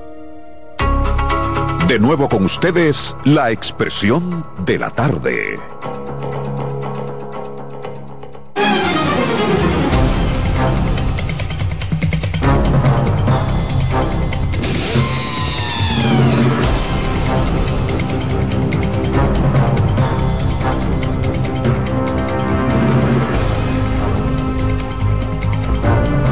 Seguimos, seguimos aquí. La expresión de la tarde, 4 7 minutos, 4 7 minutos. El comentario de la voz femenina de esta mesa, La Carmen Curiel. dile, cómasela, que lo que nos maten. Ah, eso sí, eso sí. Sí, pero es delicado en su cosa. Y era un Igual- mes, como un mes y quitaba más o menos así. Igualito al país. Señores, buenas tardes, de verdad que... Mira, tiene una llamada De inmediatamente. verdad, tan, Sí, tan rápido. Sí. Bueno, buenas tardes. Buenas tardes. Saludos, jovencita. Ey, tú te sabes que yo lo quiero. Pronto voy a ir a conocerla. Cuando usted Vo- quiera. me- voy, a, voy a ir a recepción y le voy a decir, mire, comuníqueme con la jovencita que yo la estoy esperando aquí abajo. Ah, no, pero usted puede. y, le- y le voy a llevar un, y le voy a llevar un pequeño souvenir. Ay, tan bello. No tiene que traerme nada. Un Sí. abrazo y yo lo y, y con No, eso es suficiente. Pase Oiga, usted, eh, después de sabe usted. cómo yo Me gusta un cafecito. ¿Usted sabe cómo yo gocé ayer y no pude llamar? ¿Usted Cuando el patrón cayó, cuando el, el patrón cayó en su propia trampa, buscando culpable. ¿Eh? Y cuando Sí, él bajó como- bajó como- al superministro, cuando llegó en el, en el 2004 al, super, al superministro, Pero yo cómo me llama, quería pero- morir porque pero se lo gozó. Al patrón como que después de eso como que se le fue la luz. No, no, no, no, no. Se le descargó, eh. El patrón lo gozó yo lo entiendo. Yo lo entiendo. Porque el presidente se está haciendo cargo de tres años. Entonces debemos decir, si es así, son 23 años, es de presidente a presidente. no No, no, no, no, no, no. No estamos hablando No, de que- lo que pasa es que Luis fue responsable. No, no, pero que- esos tres años son de obras públicas. No, no estamos hablando de, de ministros. Esos tres años son del IGNE y no, quiso Cuando decirlo. hagamos la Claro. lista de los ministros, entonces metemos Lo a que pasa es que Bueno, se- pues a estamos ahora. hablando min- responsables de Sí, presidente. pero tú sabes lo feo. En el PRM le tocan siete años. Pero tú sabes lo feo. Siete Pero tú años. sabes lo feo que se hubiese escuchado que el presidente diga. Del IGNE, eh, son tres años del IGNE. No es de él porque. Entonces le tocan cuatro a Bueno. Hipólito, ocho a Danilo Bueno, y pero, cuatro pero a vamos a ponerlo más fácil. Y ocho a Vamos a ponerlo fácil. Tan sencillo como Vamos a ponerlo fácil. Tres de, Hipo- tres de Abinader. No, del cuatro I- de Abinader prácticamente. cuatro de Abinader del IGNE. Cuatro de Hipólito Miguel Vargas. Sí. Sí, está bien. A Cua- gusta, sí, eh, sí, eh, tiene. eh, cuatro de- Eh, de- cuatro de Leonel. Ocho- do- ocho de doce, Leonel. doce de Leonel. No, no, ocho. Ocho Ocho, Leonel, de, Ocho de de- Andino, No, Peña. no, eh, Freddy Pérez. Freddy Ahí Pérez. pasó todo el mundo. Exacto. No, ellos. Y entonces ocho, ocho de Danilo. eh, Víctor Díaz eh, ese- Víctor Díaz Rúas. Oye, y Jaime, y Jaime, y Jaime, y da- Jaime, ¿cuándo fue que tuvo? Gonzalo Castillo. eh, Por eso Jaime entonces lo repartimos así Ah, para que- hizo No fue en el último dos. repartido así para que seamos ¿Cuándo fue que justos. se hizo eso? No fue cuando Jaime. bien, me gusta. Eh, exacto. Dale, Carmen. Bueno, señores, gracias. Estamos repartiendo, estamos repartiendo. Fue Jaime, eh, no fue cuando Jaime, cuando no, no, Jaime era lo hizo ministro. Eso lo hizo de Andino.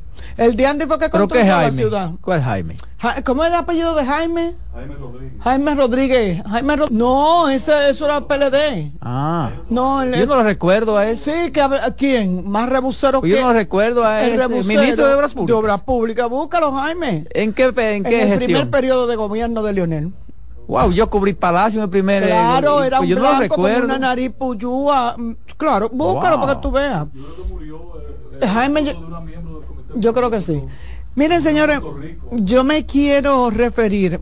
eh, hemos tratado muchos temas y los mismos temas eh, se dan eh, uno como que llueve sobre mojado. Pero con relación, no he querido referirme al tema de las víctimas de del, del colapso de las de, la- de las vigas o de las de las paredes de- del, porque como que me me choca.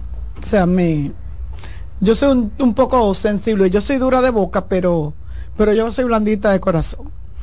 Eh, pero cuando leí la información yo le he dicho a ustedes que para uno poder ser comunicador, ser periodista, poder venir a hacer opinión, pues uno tiene que leer todo, aunque le duela, aunque le moleste, aunque no le guste, uno tiene que estar enterado de todo. Y yo soy una asidua lectora de periódico, libro, lo que sea. Y me chocó bastante y me creó una impotencia que ustedes no se imaginan cuando leí la información en que la señora decía la gente no miraba y lo que hacían era que no grababan.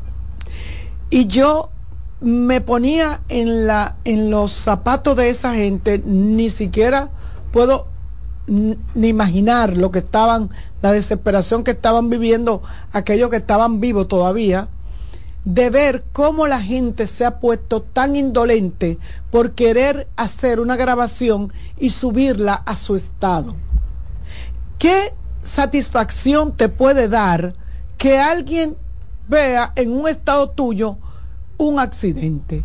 ¿Qué satisfacción te puede dar que alguien vea en tu estado de Instagram, de en cualquiera de tus redes sociales, que tú, o sea, tú te ganas algo o tú eres tan importante porque tú subiste primero una, el colapso de una pared y en vez de tú botar el celular que se te caiga, tirarlo al suelo, sondearte, sacar a esa gente, tratar de pedir ayuda, tú lo que te pones es a grabar.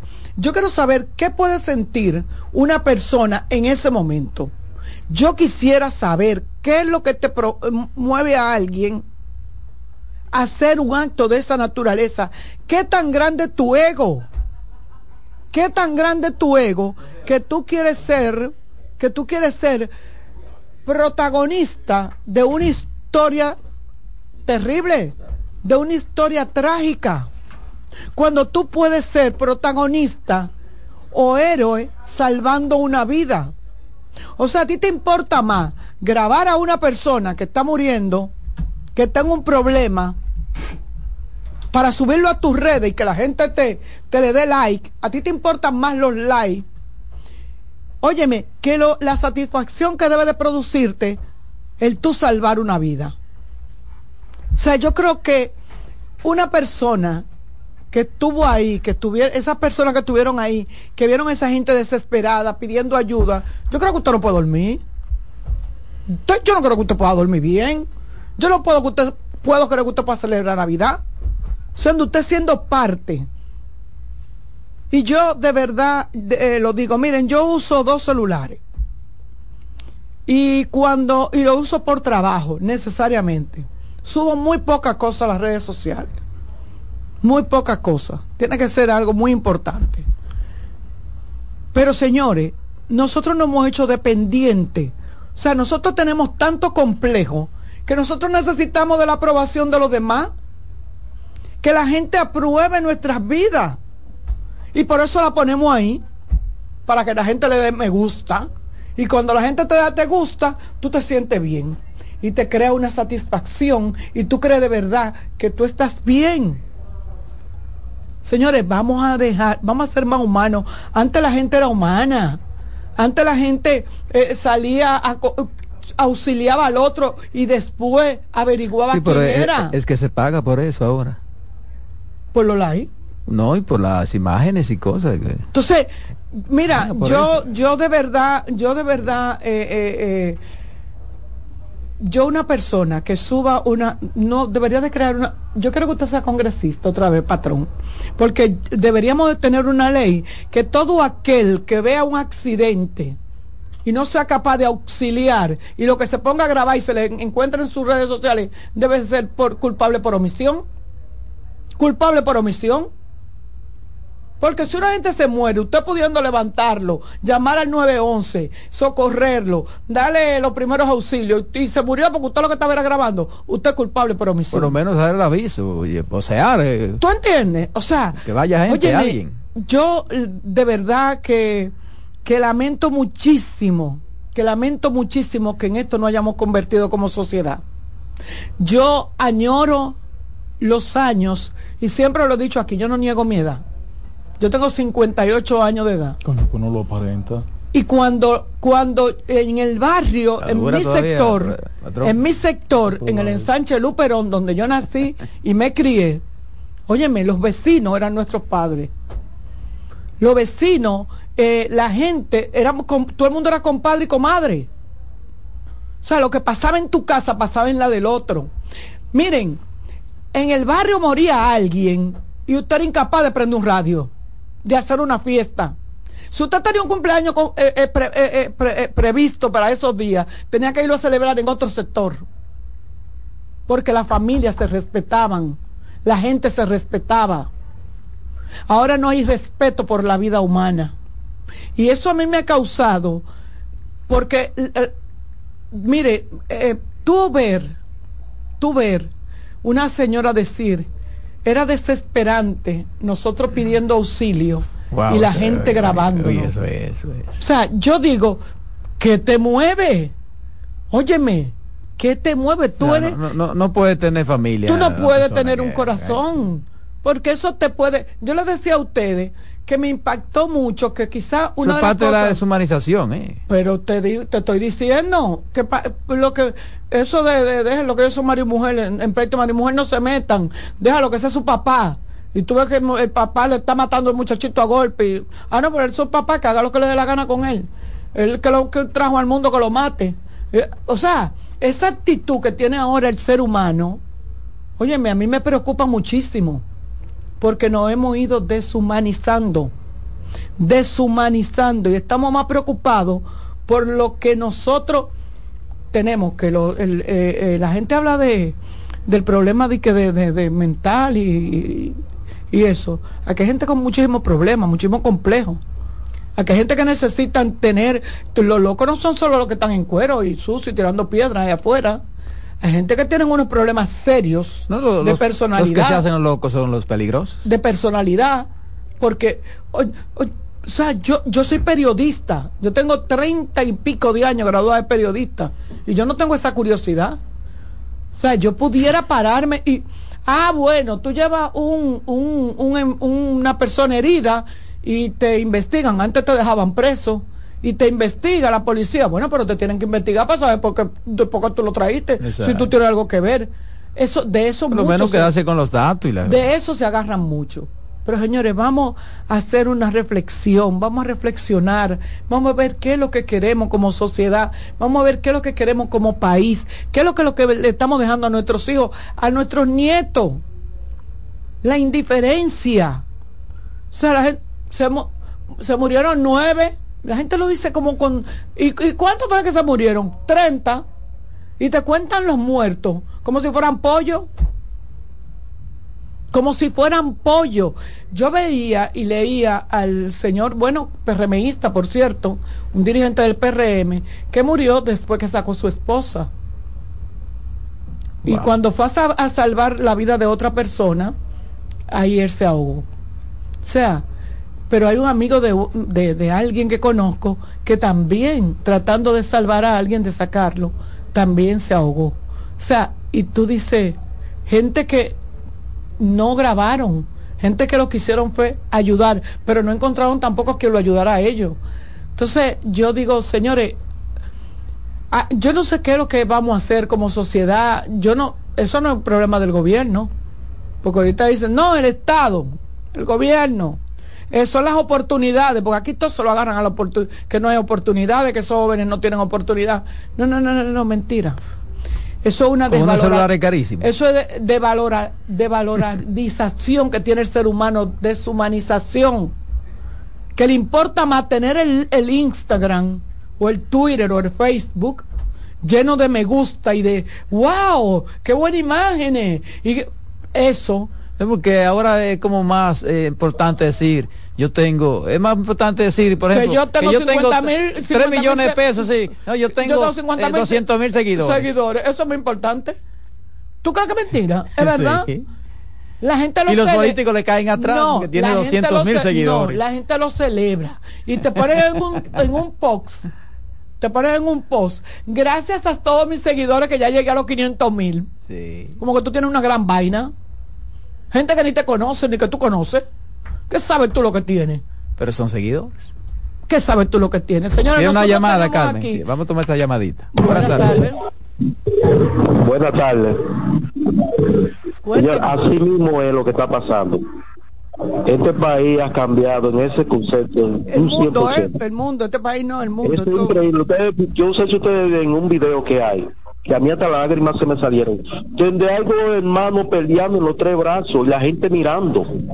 Y mata a un hermano al otro y no se meten con un palo, dos gente, uno para allá, uno para acá y, y salvan esa vida. Así es. Así Y la gente- Así es. Buenas tardes. Buenas tardes. Sí, adelante. Estoy, estoy totalmente de acuerdo con Carmen, pero después que uno es grande y ha estudiado tanto y la vida nos enseña, señores, que hay unos dichos por ahí que dicen, perdónalo, Señor, que no saben lo que hacen.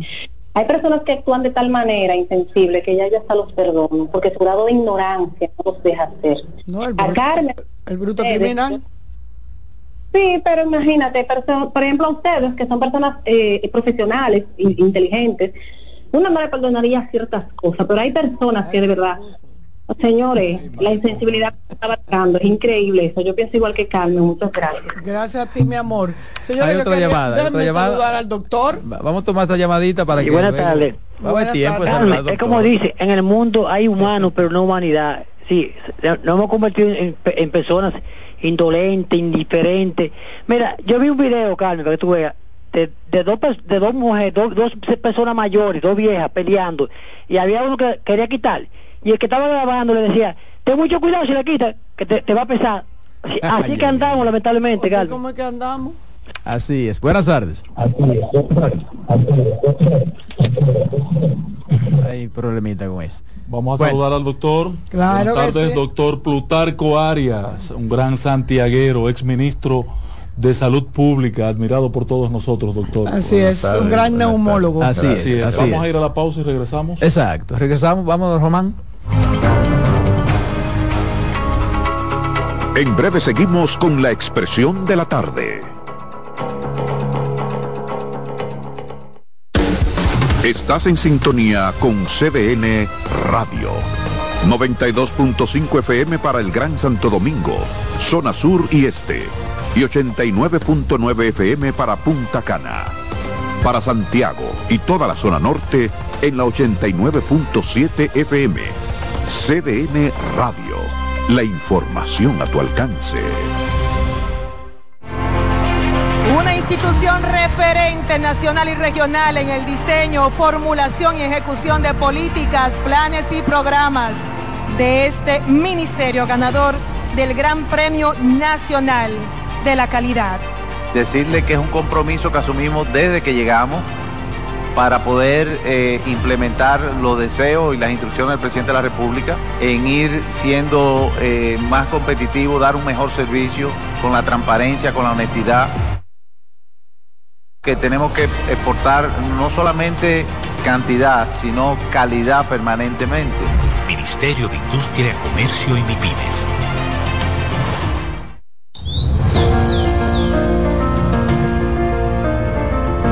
La empresa de generación hidroeléctrica dominicana renueva sus fuerzas. El desarrollo sostenible del país es nuestra meta. Producimos energía limpia y devolvemos en obras a las comunidades su aporte al desarrollo nacional. Protegemos nuestras cuencas, cuidamos la biodiversidad. El agua es energía, el sol es energía, el viento es energía. Nos diversificamos, nos renovamos.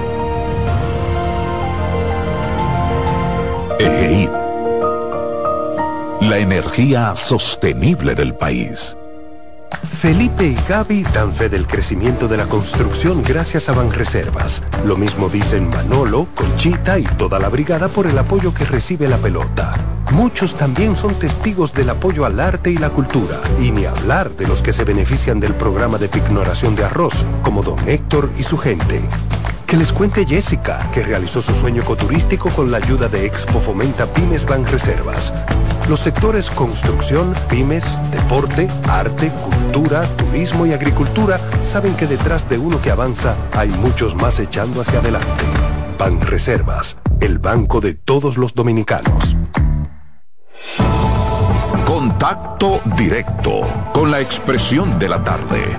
Llama al 809-683-8790. 809-683-8791. Y desde el interior sin cargos, 1-809-200-7777.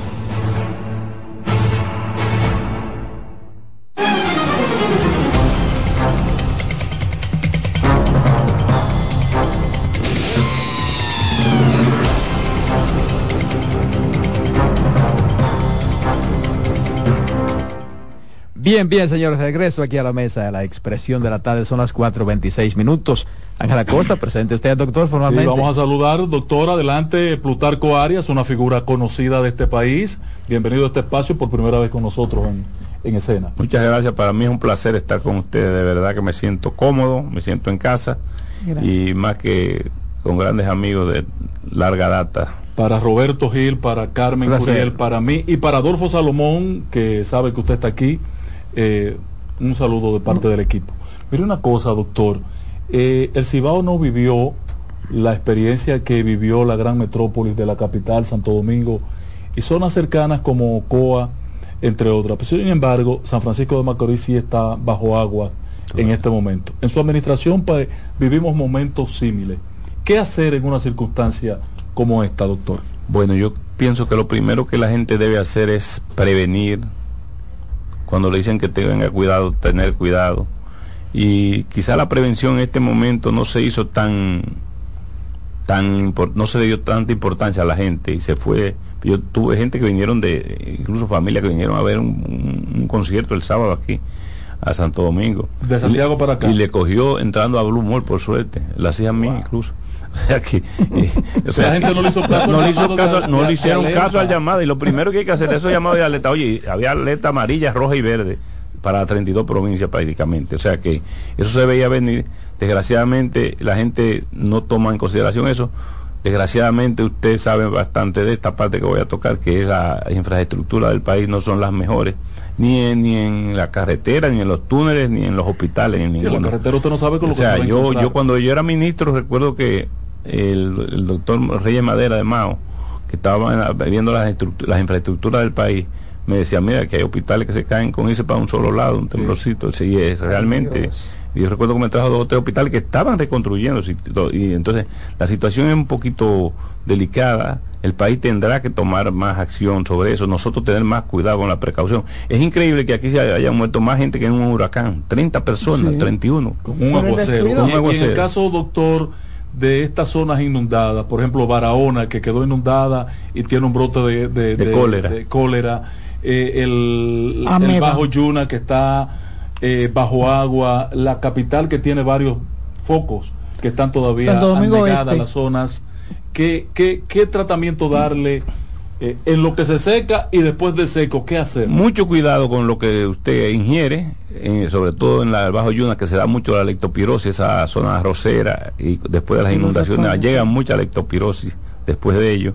Mucho cuidado, va- vendrán los charquitos de agua que traerán más mosquitos, no como agua. Pero estamos en invierno ya. Estamos en invierno, que va a bajar de ser ministro, pero yo pienso que no, o sea, yo pienso que va- se van a seguir encharcando más aguas limpias y van a producir más mosquitos. Independientemente, estamos en invierno, está siendo una temporada de dengue muy larga, muy larga, o sea, y yo pienso que el número de pacientes que con síndrome febril que llegan a, la- las clínicas es abrumante.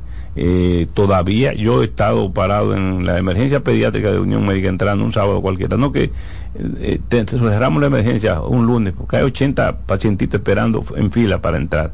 O sea, con una emergencia que tiene 26 o 30 camas para, para niños. Sea, que te estoy hablando de una situación que ll- llama la atención. eh, lo más importante, cuando aparecen los síntomas gastrointestinales, irse al médico, porque tenemos el problema de la cólera, que se retrasó un poquito quizá eh, la dirección de epidemiología del ministerio en decir que sí que había cólera en principio. Era ameba, doctor. No, no, no relaje, que el doctor sabe lo que está diciendo. Dijeron que era meba, eh, pero No al final, esa vaina al- al al final- doctor. al final salió que era cólera, pero bueno.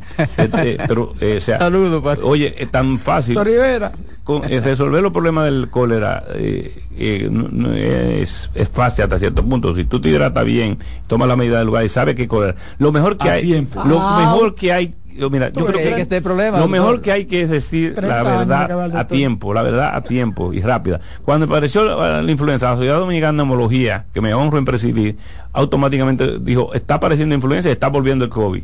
Eso hace en tres meses más o Sí, menos. ustedes lo dijeron. Y ¿verdad? después un desmentido de uno de los asesores del presidente, que es una gente muy amiga mía, un gran neumólogo, y después empezaron una serie de discusiones y realmente fue muy desagradable eso, pero eh, estaba la influenza y estaba el, co- y estaba el, El el COVID repuntando en ese momento. Ahora mismo tenemos predominando exacerbación de enfermedades pulmonares obstructivas crónicas, eh, exacerbación de asma y exacerbación de... eh, Pero de- lo veo muy frecuente en los niños, doctor.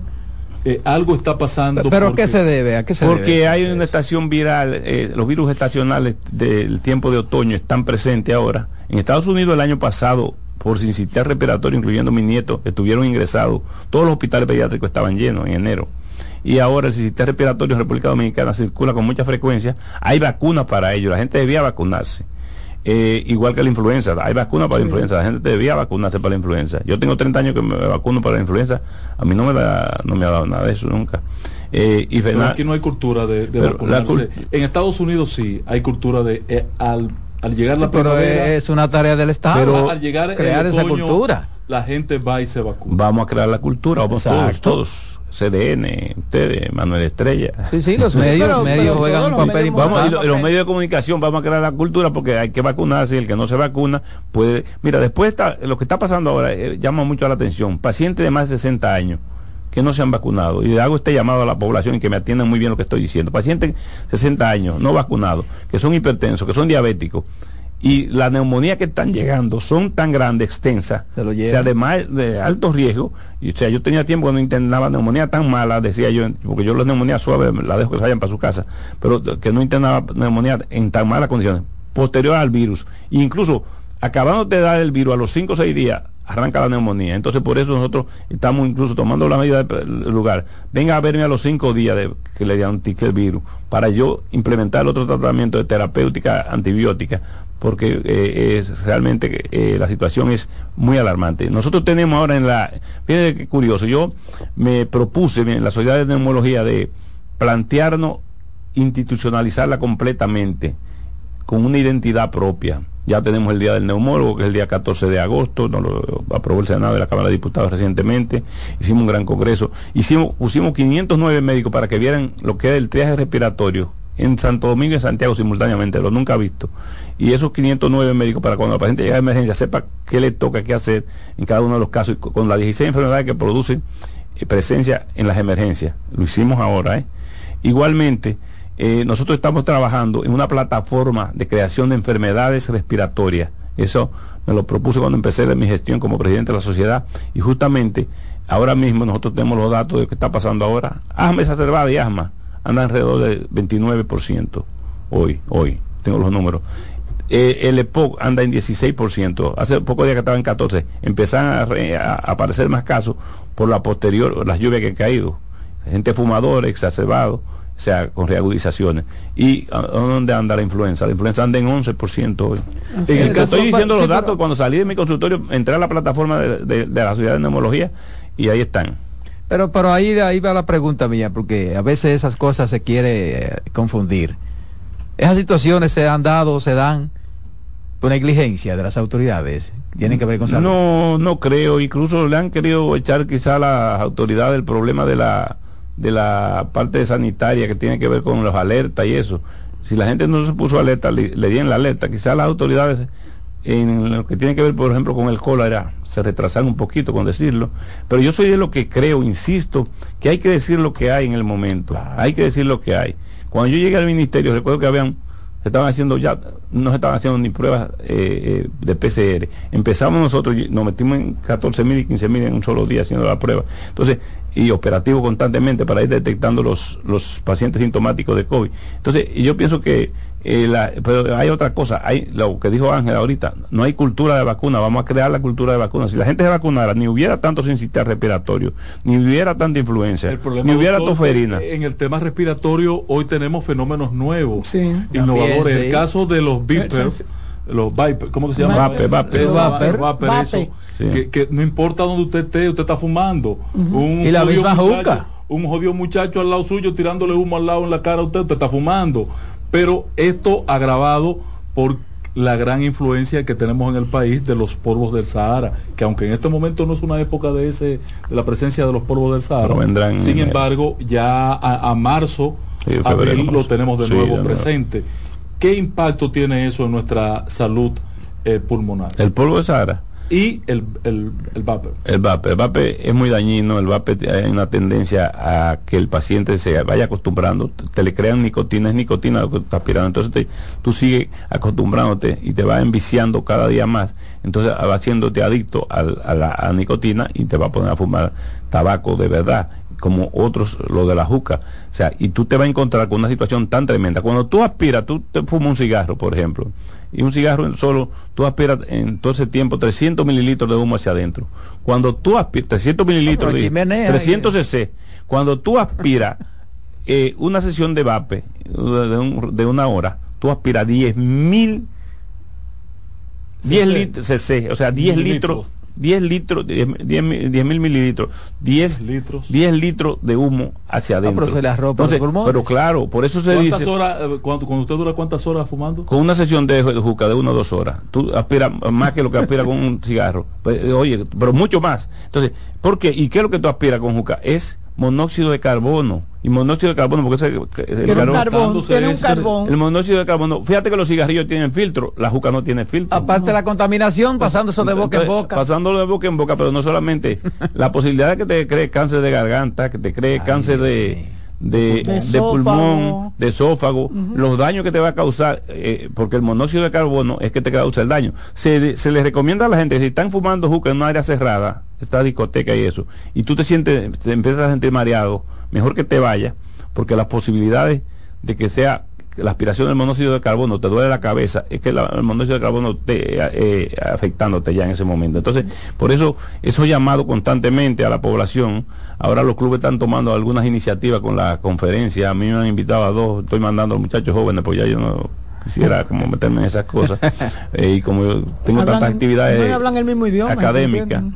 Ah, tengo tantas actividades académicas. Y fíjate que la, ¿qué es lo que tú estás viendo? Eso, porque yo digo que la generación de, de, de, de 14 a 30 que vamos a tener en los próximos 10 años va a estar fatal de los pulmones. Y yo digo, por eso que están apareciendo más neumólogos y más neumólogos. Nosotros ya somos 291 neumólogos en el país. Hemos avanzado Están bastante. en eso. sí. Sí, entonces, pero yo digo, todos podrán vivir en su momento porque la generación de milenio, milenio se llama eso, la milenia, eh, está usando a, a- a- a diestra y siniestra todos estos cigarrillos. Ha sido, y entonces se la, han, se la han enmascarado con los famosos AICOS, con este tipo de cosas, y con el VAPE, y la situación sigue creciendo. Entonces yo, llamaba a los padres, es un asunto de familia, tú lo decías ahora, Carmen, tú Sí. hablabas de la familia cuando Sí, estaba sí, conversando. sí, sí, Es básico que la familia entienda que los padres es un asunto de sentarse con los hijos y decirle lo que esto produce. Porque Pero ya no hay forma de llamarle la atención a los muchachos. Los ¿Cada muchachos dónde? imponen Pero su pero no mi- criterio. pero ¿no? no Pero tú sabes casa. que hay 47% de nuestra juventud que lo usan por moda. Y otro porque se lo eh, eh, los amigos de la universidad lo enseñaron. Y aprendida. 47% de, de los de los alumnos de universidad entre 18 y 24 años estaban usando eh, ¿Qué porcentaje en las universidades? 47%. Doctor, eh, eh, cuando yo inscribí a mis hijos en la universidad, jóvenes Eh, pensantes, oye, oye, ese asunto. yo le yo noté porque eso no y, son y la, y la- la hembra la hembra bueno el grande entró primero pero estudió en Santiago Pucamaima Santiago. Los dos estudiaron aquí. Y la hembra me decía mami es increíble cómo cuando tú entras a la universidad es como que te dan un permiso para que tú comiences a fumar. En las universidades se da mucho ¿Cómo? sí. En las universidades el que nunca ha fumado fuma en las universidades y, y- ¿Por y- moda por, o por- por moda o por- eh, por eh, moda por por moda, yo- bacanería, por- tú sabes, por- porque por- tiene que bailar, sí, Roberto. sí. Porque tiene que estar en la onda. Los yo- grupos, los grupos que fumaban en mi, en mi- cuando yo entré a la universidad, la madre y maestra, eran por moda. Sí. Y, eran La mayoría, y onda. la mayoría eran extranjeros.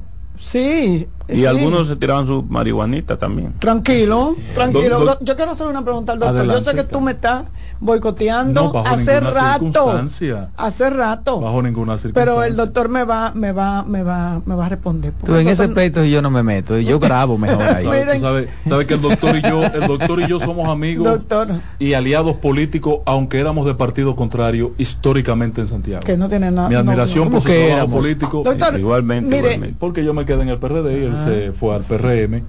eh, pero Luis ha sido ingrato con el doctor. Pero ahorita vamos a hablar de eso. Adelante. Mire, doctor, yo desde que anunciaron los casos de, de las diarreas, de la gente con diarrea en la ciénaga de, de, Bara- de Bauruco, yo decía aquí que, que era cólera. Se me suponía, porque es que ameba, nosotros lo que Canta como pato, tiene una cola de pato. de pato, tiene- o sea, yo, eh, El di- pato. dije yo, es pato. Yo decía porque nosotros los que tenemos hijos, como que ya como los que manejamos las amebas, como que sabemos cuál es el, Sí. cuál es la condición. Uno tiene como Y de ameba nadie y se muere, y como dice una vieja. y de- y la de- entonces, yo le decía, Roberto me decía, no, Carmen, pero que no se puede ser así. Cuando usted tiene unos casos parecidos, o sea, así que tienen tanta, brote de esa naturaleza. de ta- esa naturaleza, no es mejor eh, eh, medicarlo como tal Como- y, de- y como equivocarse. No es mejor equivocarse en el de, en y el- enfrentarlo a tiempo y, delatar a esa gente y enseñarle hacer lo que Yo hay te que voy a hacer. decir lo que yo hice yo hice no en se el- le mueren seis. Entonces esos seis muertos lo tiene el doctor Rivera en su son conciencia. 13 que hay muertos no dijeron 13 No son más. Ay, son so- más. ay, E- Jesús Esta semana murió, ¿Cuál debe estar ayer murieron cuatro. No, pero mira, Habían. 13 y ayer murieron cuatro. Mira, más. mira, yo te voy a hacer una historia. Cuando se destapó, y Ángel lo conoce muy bien, el cólera, que bueno, a la Unión Médica llegaban en emergencia, era un- en la madrugada por paquete la gente. En, en Tamboril, allá no se hunde Tamboril por el jobo por ahí. Yo fui, yo estaba en la oposición, claro, y yo fui con un grupo, y siempre estaba en la oposición, parece. No, no, no, sufrí- en un lugar de la Mancha, de cuyo nombre no quiero acordar.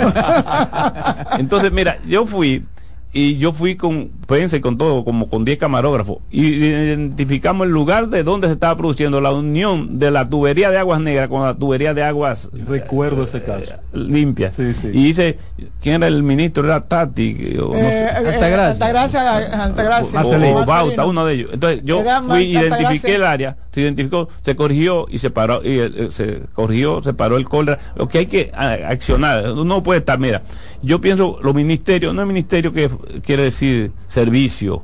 Si es mi servicio, vamos a, ser- a servirle a la gente con, con afecto, con cariño, a resolverle los problemas a la gente, a darle el frente a las, a las situaciones.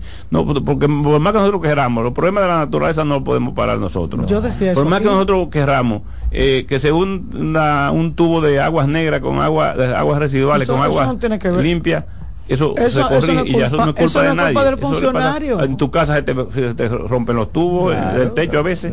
Y entonces que son situaciones ¿Cuál que se es, dan. cuál es el temor? Pero, pero yo le de- yo digo aquí, y yo no tengo nada que ver, no conozco al doctor Rivera, porque a lo mejor creen que yo tengo algo, no nada, No nada me que ponga el ver. doctor Rivera a pelear con Eh, el no, doctor él no va a pelear, que Le ha dado conmigo. duro el doctor. tú- tú- Eh, no, lo que pasa Eh, es que a mí la indiferencia me molesta doctor, tú. y yo no siento que estoy bien representada en salud pública con ese doctor. Entonces yo digo, eh, por Dios, ¿cuál es la necesidad de no admitir? Y hemos visto que varios casos se niegan y después tenemos la crisis encima y se nos va de las manos. O sea, esa situación de Barahona, de Bauruco, pudo haberse controlado. Y yo decía, si tú, y me decía, yo tengo una, yo soy asmática. Y yo le decía, ah, yo tengo una doctora que a mí me dio COVID. Antes de que se supiera que era COVID, que fue al principio, ella me trató como COVID. Y me decía, porque yo prefiero curarme en salud y no que tú te me compliques. Y realmente era COVID que tenía. Porque lo, tú te sabes que eso duraba mucho, la prueba para salir, no había prueba. O sea, entonces yo le decía a Roberto, pero ¿por qué tú no abordas el- la, problemática como tal? Y después, porque con los medicamentos a lo mejor se cura también la meba. Con el medicamento que tú le des, se le va a curar la meba. Entonces, eh, eh, eso de eso que yo me quejo, de que tenemos una, un ministerio de salud pública y, uno como que se siente como tan tan así, como tan Sué- desprotegido. suéltame al doctor. Pero Doctor, la de bueno, protección, doctor, pero de protección, mira, yo creo que hay que sacarle un, un poquito y me van a perdonar. Al presidente de la República es un hombre preocupado por, por los problemas de salud. y No, de- si no, lo, país. si no tuviera, y suelta, Sí, sí, yo no sé si usted ha oído, yo no sé si usted ha oído, comida aparte. yo no sé si usted ha leído un cuento que dice, y suerte que había un remero. El remero del Doctor, denos un permisito para hacer una breve pausa. Regresamos a ver si usted nos permite entrar en contacto con nuestro público, un par de llamadas en la parte final del espacio. Dale, Román.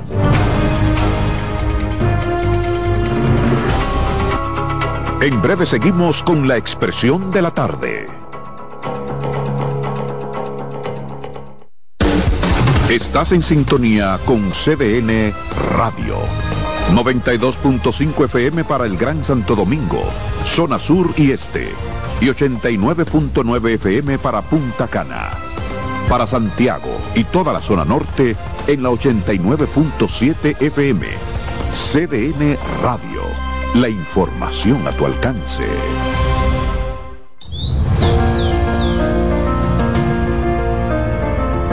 La empresa de generación hidroeléctrica dominicana renueva sus fuerzas. El desarrollo sostenible del país es nuestra meta. Producimos energía limpia y devolvemos en obras a las comunidades su aporte al desarrollo nacional. Protegemos nuestras cuencas, cuidamos la biodiversidad. El agua es energía, el sol es energía, el viento es energía. Nos diversificamos, nos renovamos. EGI. La energía sostenible del país. Contacto directo con la expresión de la tarde. Llama al 809-683-8790. 809-683-8791. Y desde el interior sin cargos, 1-809-200-7777.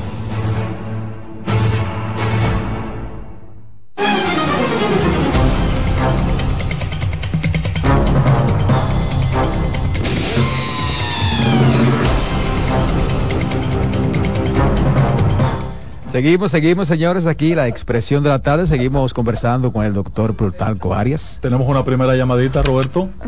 Adelante, buenas tardes. Sí, buenas tardes, la expresión de la tarde. Bendiciones. Muchas gracias. Bendiciones para ti también. Sí, quería comentarle algo con relación al caso Jean Alain Rodríguez.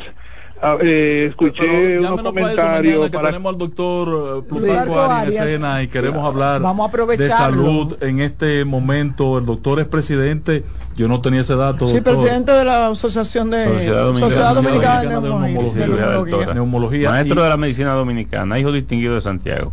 Excelente, pero Sí, mire, sí, sí, sí, eh, usted diga debe- toda su usted cosa, debe- usted debe diga re- todo. Usted debe dar ese detalle a conocer, porque la verdad yo no lo sabía. Sí, yo sí. Me enteré con usted, aquí sentado.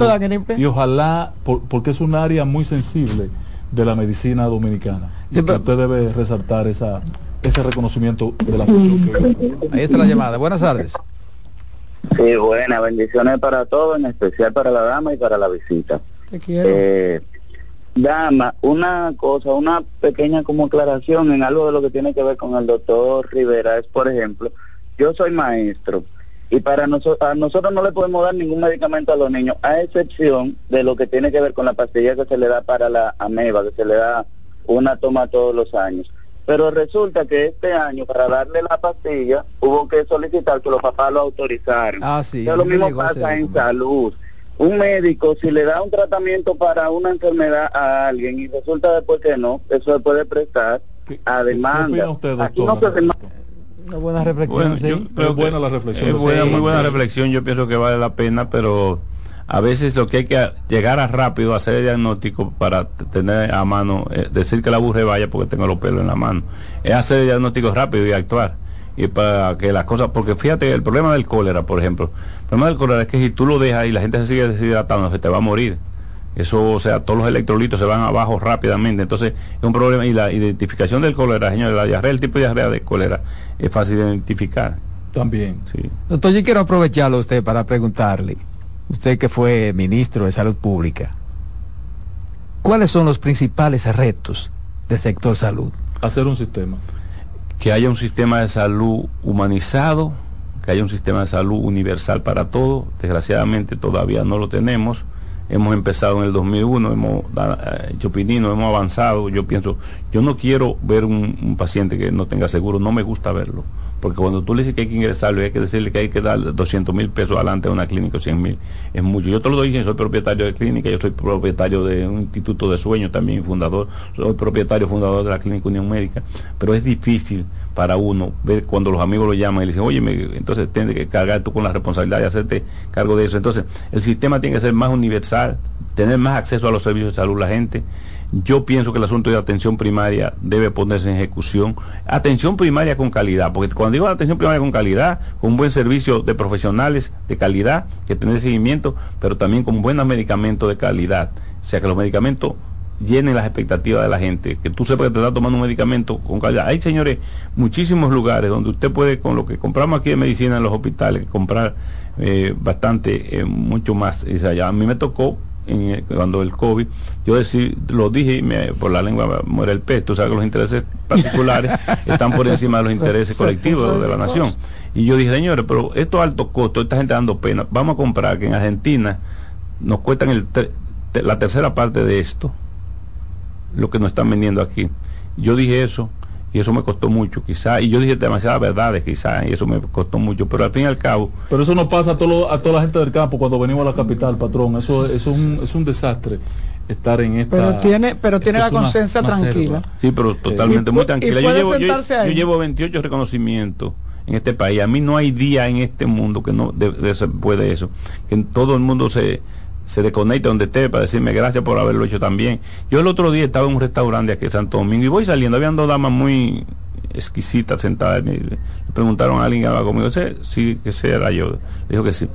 Antes de eso, ese restaurante pararon cinco mozos y el capitán los seis, cuando yo salía para a despedirme de mí, a darme, a darme las gracias. Cada vez que tú encuentras eso, y te paras por el estadio, yo soy muy, muy deportista, igual que, que Ángel. históricamente. Y entonces, normalmente la gente se para, te agradece, te dice lo bien que lo hiciste y realmente me pasa diario, diario. Me siento, premio. Eso es el mayor, es el mayor premio. Ya yo llevo 28 reconocimientos. Eso de hijos distinguidos de Santiago, los 41 regidores votaron para eso. Los del Licey todo. O sea, hijo meritorio del Licey. O sea, me he La Paloma no le ha dicho un reconocimiento, por la Paloma tiene que La, la familia Ruiz de la Paloma me hizo uno y la Paloma también me hizo uno. Pero es que y, no, no, no, no, fíjate. Y además de eso fue... Eh, hijo distinguido de ese pueblo. Entonces, todo ese tipo de cosas se han ido dando a mi favor, maestro de la medicina dominicana, presidente de la ciudad de neumología y cirugía de Tora, me eligieron una, de manera unánime. Y ahora, últimamente, uno de los grandes premios, el premio eh, Paul Harris de los Rotarios me lo dieron a mí.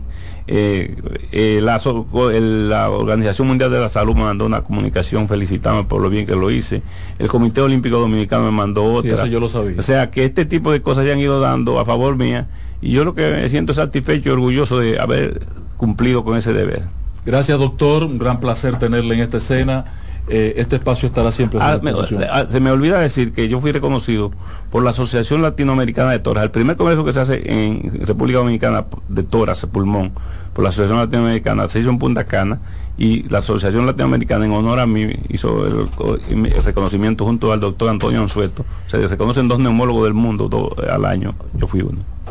Bueno, señores. Puede de ver exquisita la entrevista, doctor. De verdad, bueno muchísimas gracias. ¿Cuándo volveré yo por aquí? Cuando, usted, quiera, arranque para acá. Así es, muchas gracias, doctor. Muchas gracias. Bueno, nosotros, señores. Nosotros venimos de, ponemos el vehículo de una vez para atrás. Con estas importantes informaciones despedimos el programa por el día de hoy. Así es que les, les invitamos a que continúen con CDN. Viene en breve la voz del fanático. Así, hasta mañana.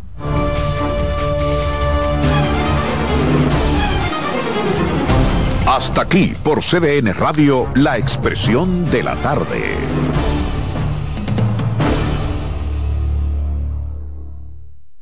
Escuchas CDN Radio, 92.5 Santo Domingo Sur y Este, 89.9 Punta Cana y 89.7 toda la región norte. En CDN Radio, un breve informativo. Al menos ocho personas han sido ingresadas en el Hospital Municipal de Fantino con síntomas de intoxicación al hacer contacto con una sustancia venenosa lanzada por desaprensivos en esta localidad. Las autoridades de salud informaron que se encuentran realizando los levantamientos para identificar el tipo de producto que utilizaron en el lugar y además de las intoxicaciones causó la muerte de varios animales.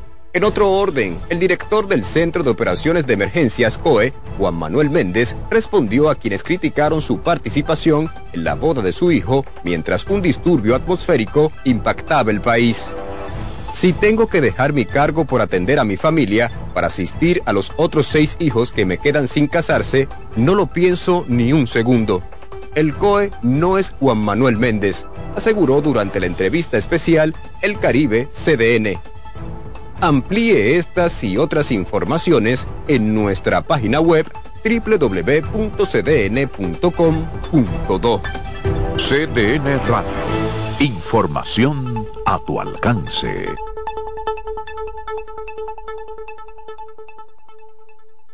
Todos tenemos un toque especial para hacer las cosas. Algunos bajan la música para estacionarse. Otros se quitan los lentes para ver mejor. Pero hay toques que no se cambian, como hacer un plato para los que amas con el toque del cariño. Poner lo mejor en cada ingrediente para cuidar la salud de la familia. Es el toque de la experiencia con el que perfeccionamos cada detalle para que siempre tengas el sabor que quieres. Margarina Manicera, desde siempre poniendo juntos el toque maestro a todos tus platos. De lo nuestro. Somos una mezcla de colores bellos, rojo, azul y blanco, indio, blanco y negro. Y cuando me preguntan que de dónde vengo, me sale el orgullo y digo, soy dominicano hasta la casa. ¿Qué significa ser dominicano? Mi hermano humano siempre da la mano.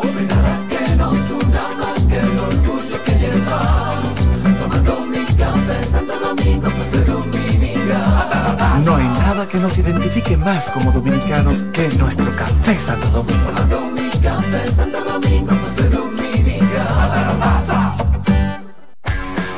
tienes plan móvil? Queremos que tengas el que te mereces. Así es, el que te mereces. Cámbiate a Altis y activa un plan con 18 gigas, 21 apps libres y roaming incluido a más de 65 destinos. Y con las mejores ofertas en smartphones por solo 500 pesos por 6 meses. ¿Escuchaste bien? Así de simple. Altis, la red global de los dominicanos. Son 30 años asegurando el futuro de nuestros socios. 30 años apoyando a pequeños y medianos empresarios a convertirse en empresarios de éxito. 30 años aportando y ayudando a dinamizar una economía creciente, apoyando y fortaleciendo a los principales gremios empresariales que hacen vida en nuestra empresa cooperativa. Porque en Cooperativa Empresarial somos el motor que ayuda a impulsar la economía nacional contigo y para ti. 30 años de hacerte la vida fácil para alcanzar tus sueños. Cooperativa empresarial, 30 años siendo tu futuro seguro. Es Navidad y hay tanto por hacer. Con tantos planes voy a enloquecer. La cena del trabajo, la de los amigos. No sé ni qué ponerme, ayúdame, Dios mío. Yo quiero irme de viaje también prefiero hacerlo simple con Altis. Esta Navidad cambia tus planes. Más velocidad de internet al mejor precio. Mejores ofertas, así de simple. Altis. Buscando un resort familiar todo incluido. En Somescape Resorts and Spas, nuestras inclusiones Unlimited Fun elevan las vacaciones familiares. Disfruta de comidas y bebidas ilimitadas, clubes para niños y adolescentes y amplias habitaciones. Somescape Resorts and Spas es el escenario perfecto para diversión familiar. Conoce más en www.somescaperesorts.com. La sirena, más de una emoción, presenta. Actualízate en CDN Radio. El ceremonial correspondiente a la versión 2023 de la tradicional Gala Excelencia ACDista y Atleta del Año de la ACD será celebrado el próximo lunes 27 de noviembre a partir del mediodía en el Salón La Fiesta del Hotel Barceló Antiguolina. La premiación en la cual el actual Consejo Ejecutivo de la Asociación de Cronistas Deportivos de Santo Domingo reconocerá el trabajo realizado por los comunicadores deportivos especializados en deportes, así como la labor y logros de los atletas dominicanos más brillantes del 2022 se realizará este lunes. Para más información visita nuestra página web cdndeportes.com.do en CDN Radio Deportivas. Manuel Acevedo. Actualízate en CDN Radio. La información a tu alcance. En CDN Radio, la hora 5 de la tarde. La sirena, más de una emoción, presentó. Aviso, nuestros precios siempre bajos en miles de productos están aquí para quedarse. No hay prisa, tómate tu tiempo. Estarán aquí todos los días. Precios bajos todos los días. Resuelto. En La Sirena, más de una emoción. Desde ahora y hasta las 7 de la noche se escucha tu voz y un equipo de expertos comenta y analiza todo lo relacionado al mundo de los deportes. La voz del fanático. El primero interactivo de deportes y el más entretenido. La voz del fanático por CDN Radio.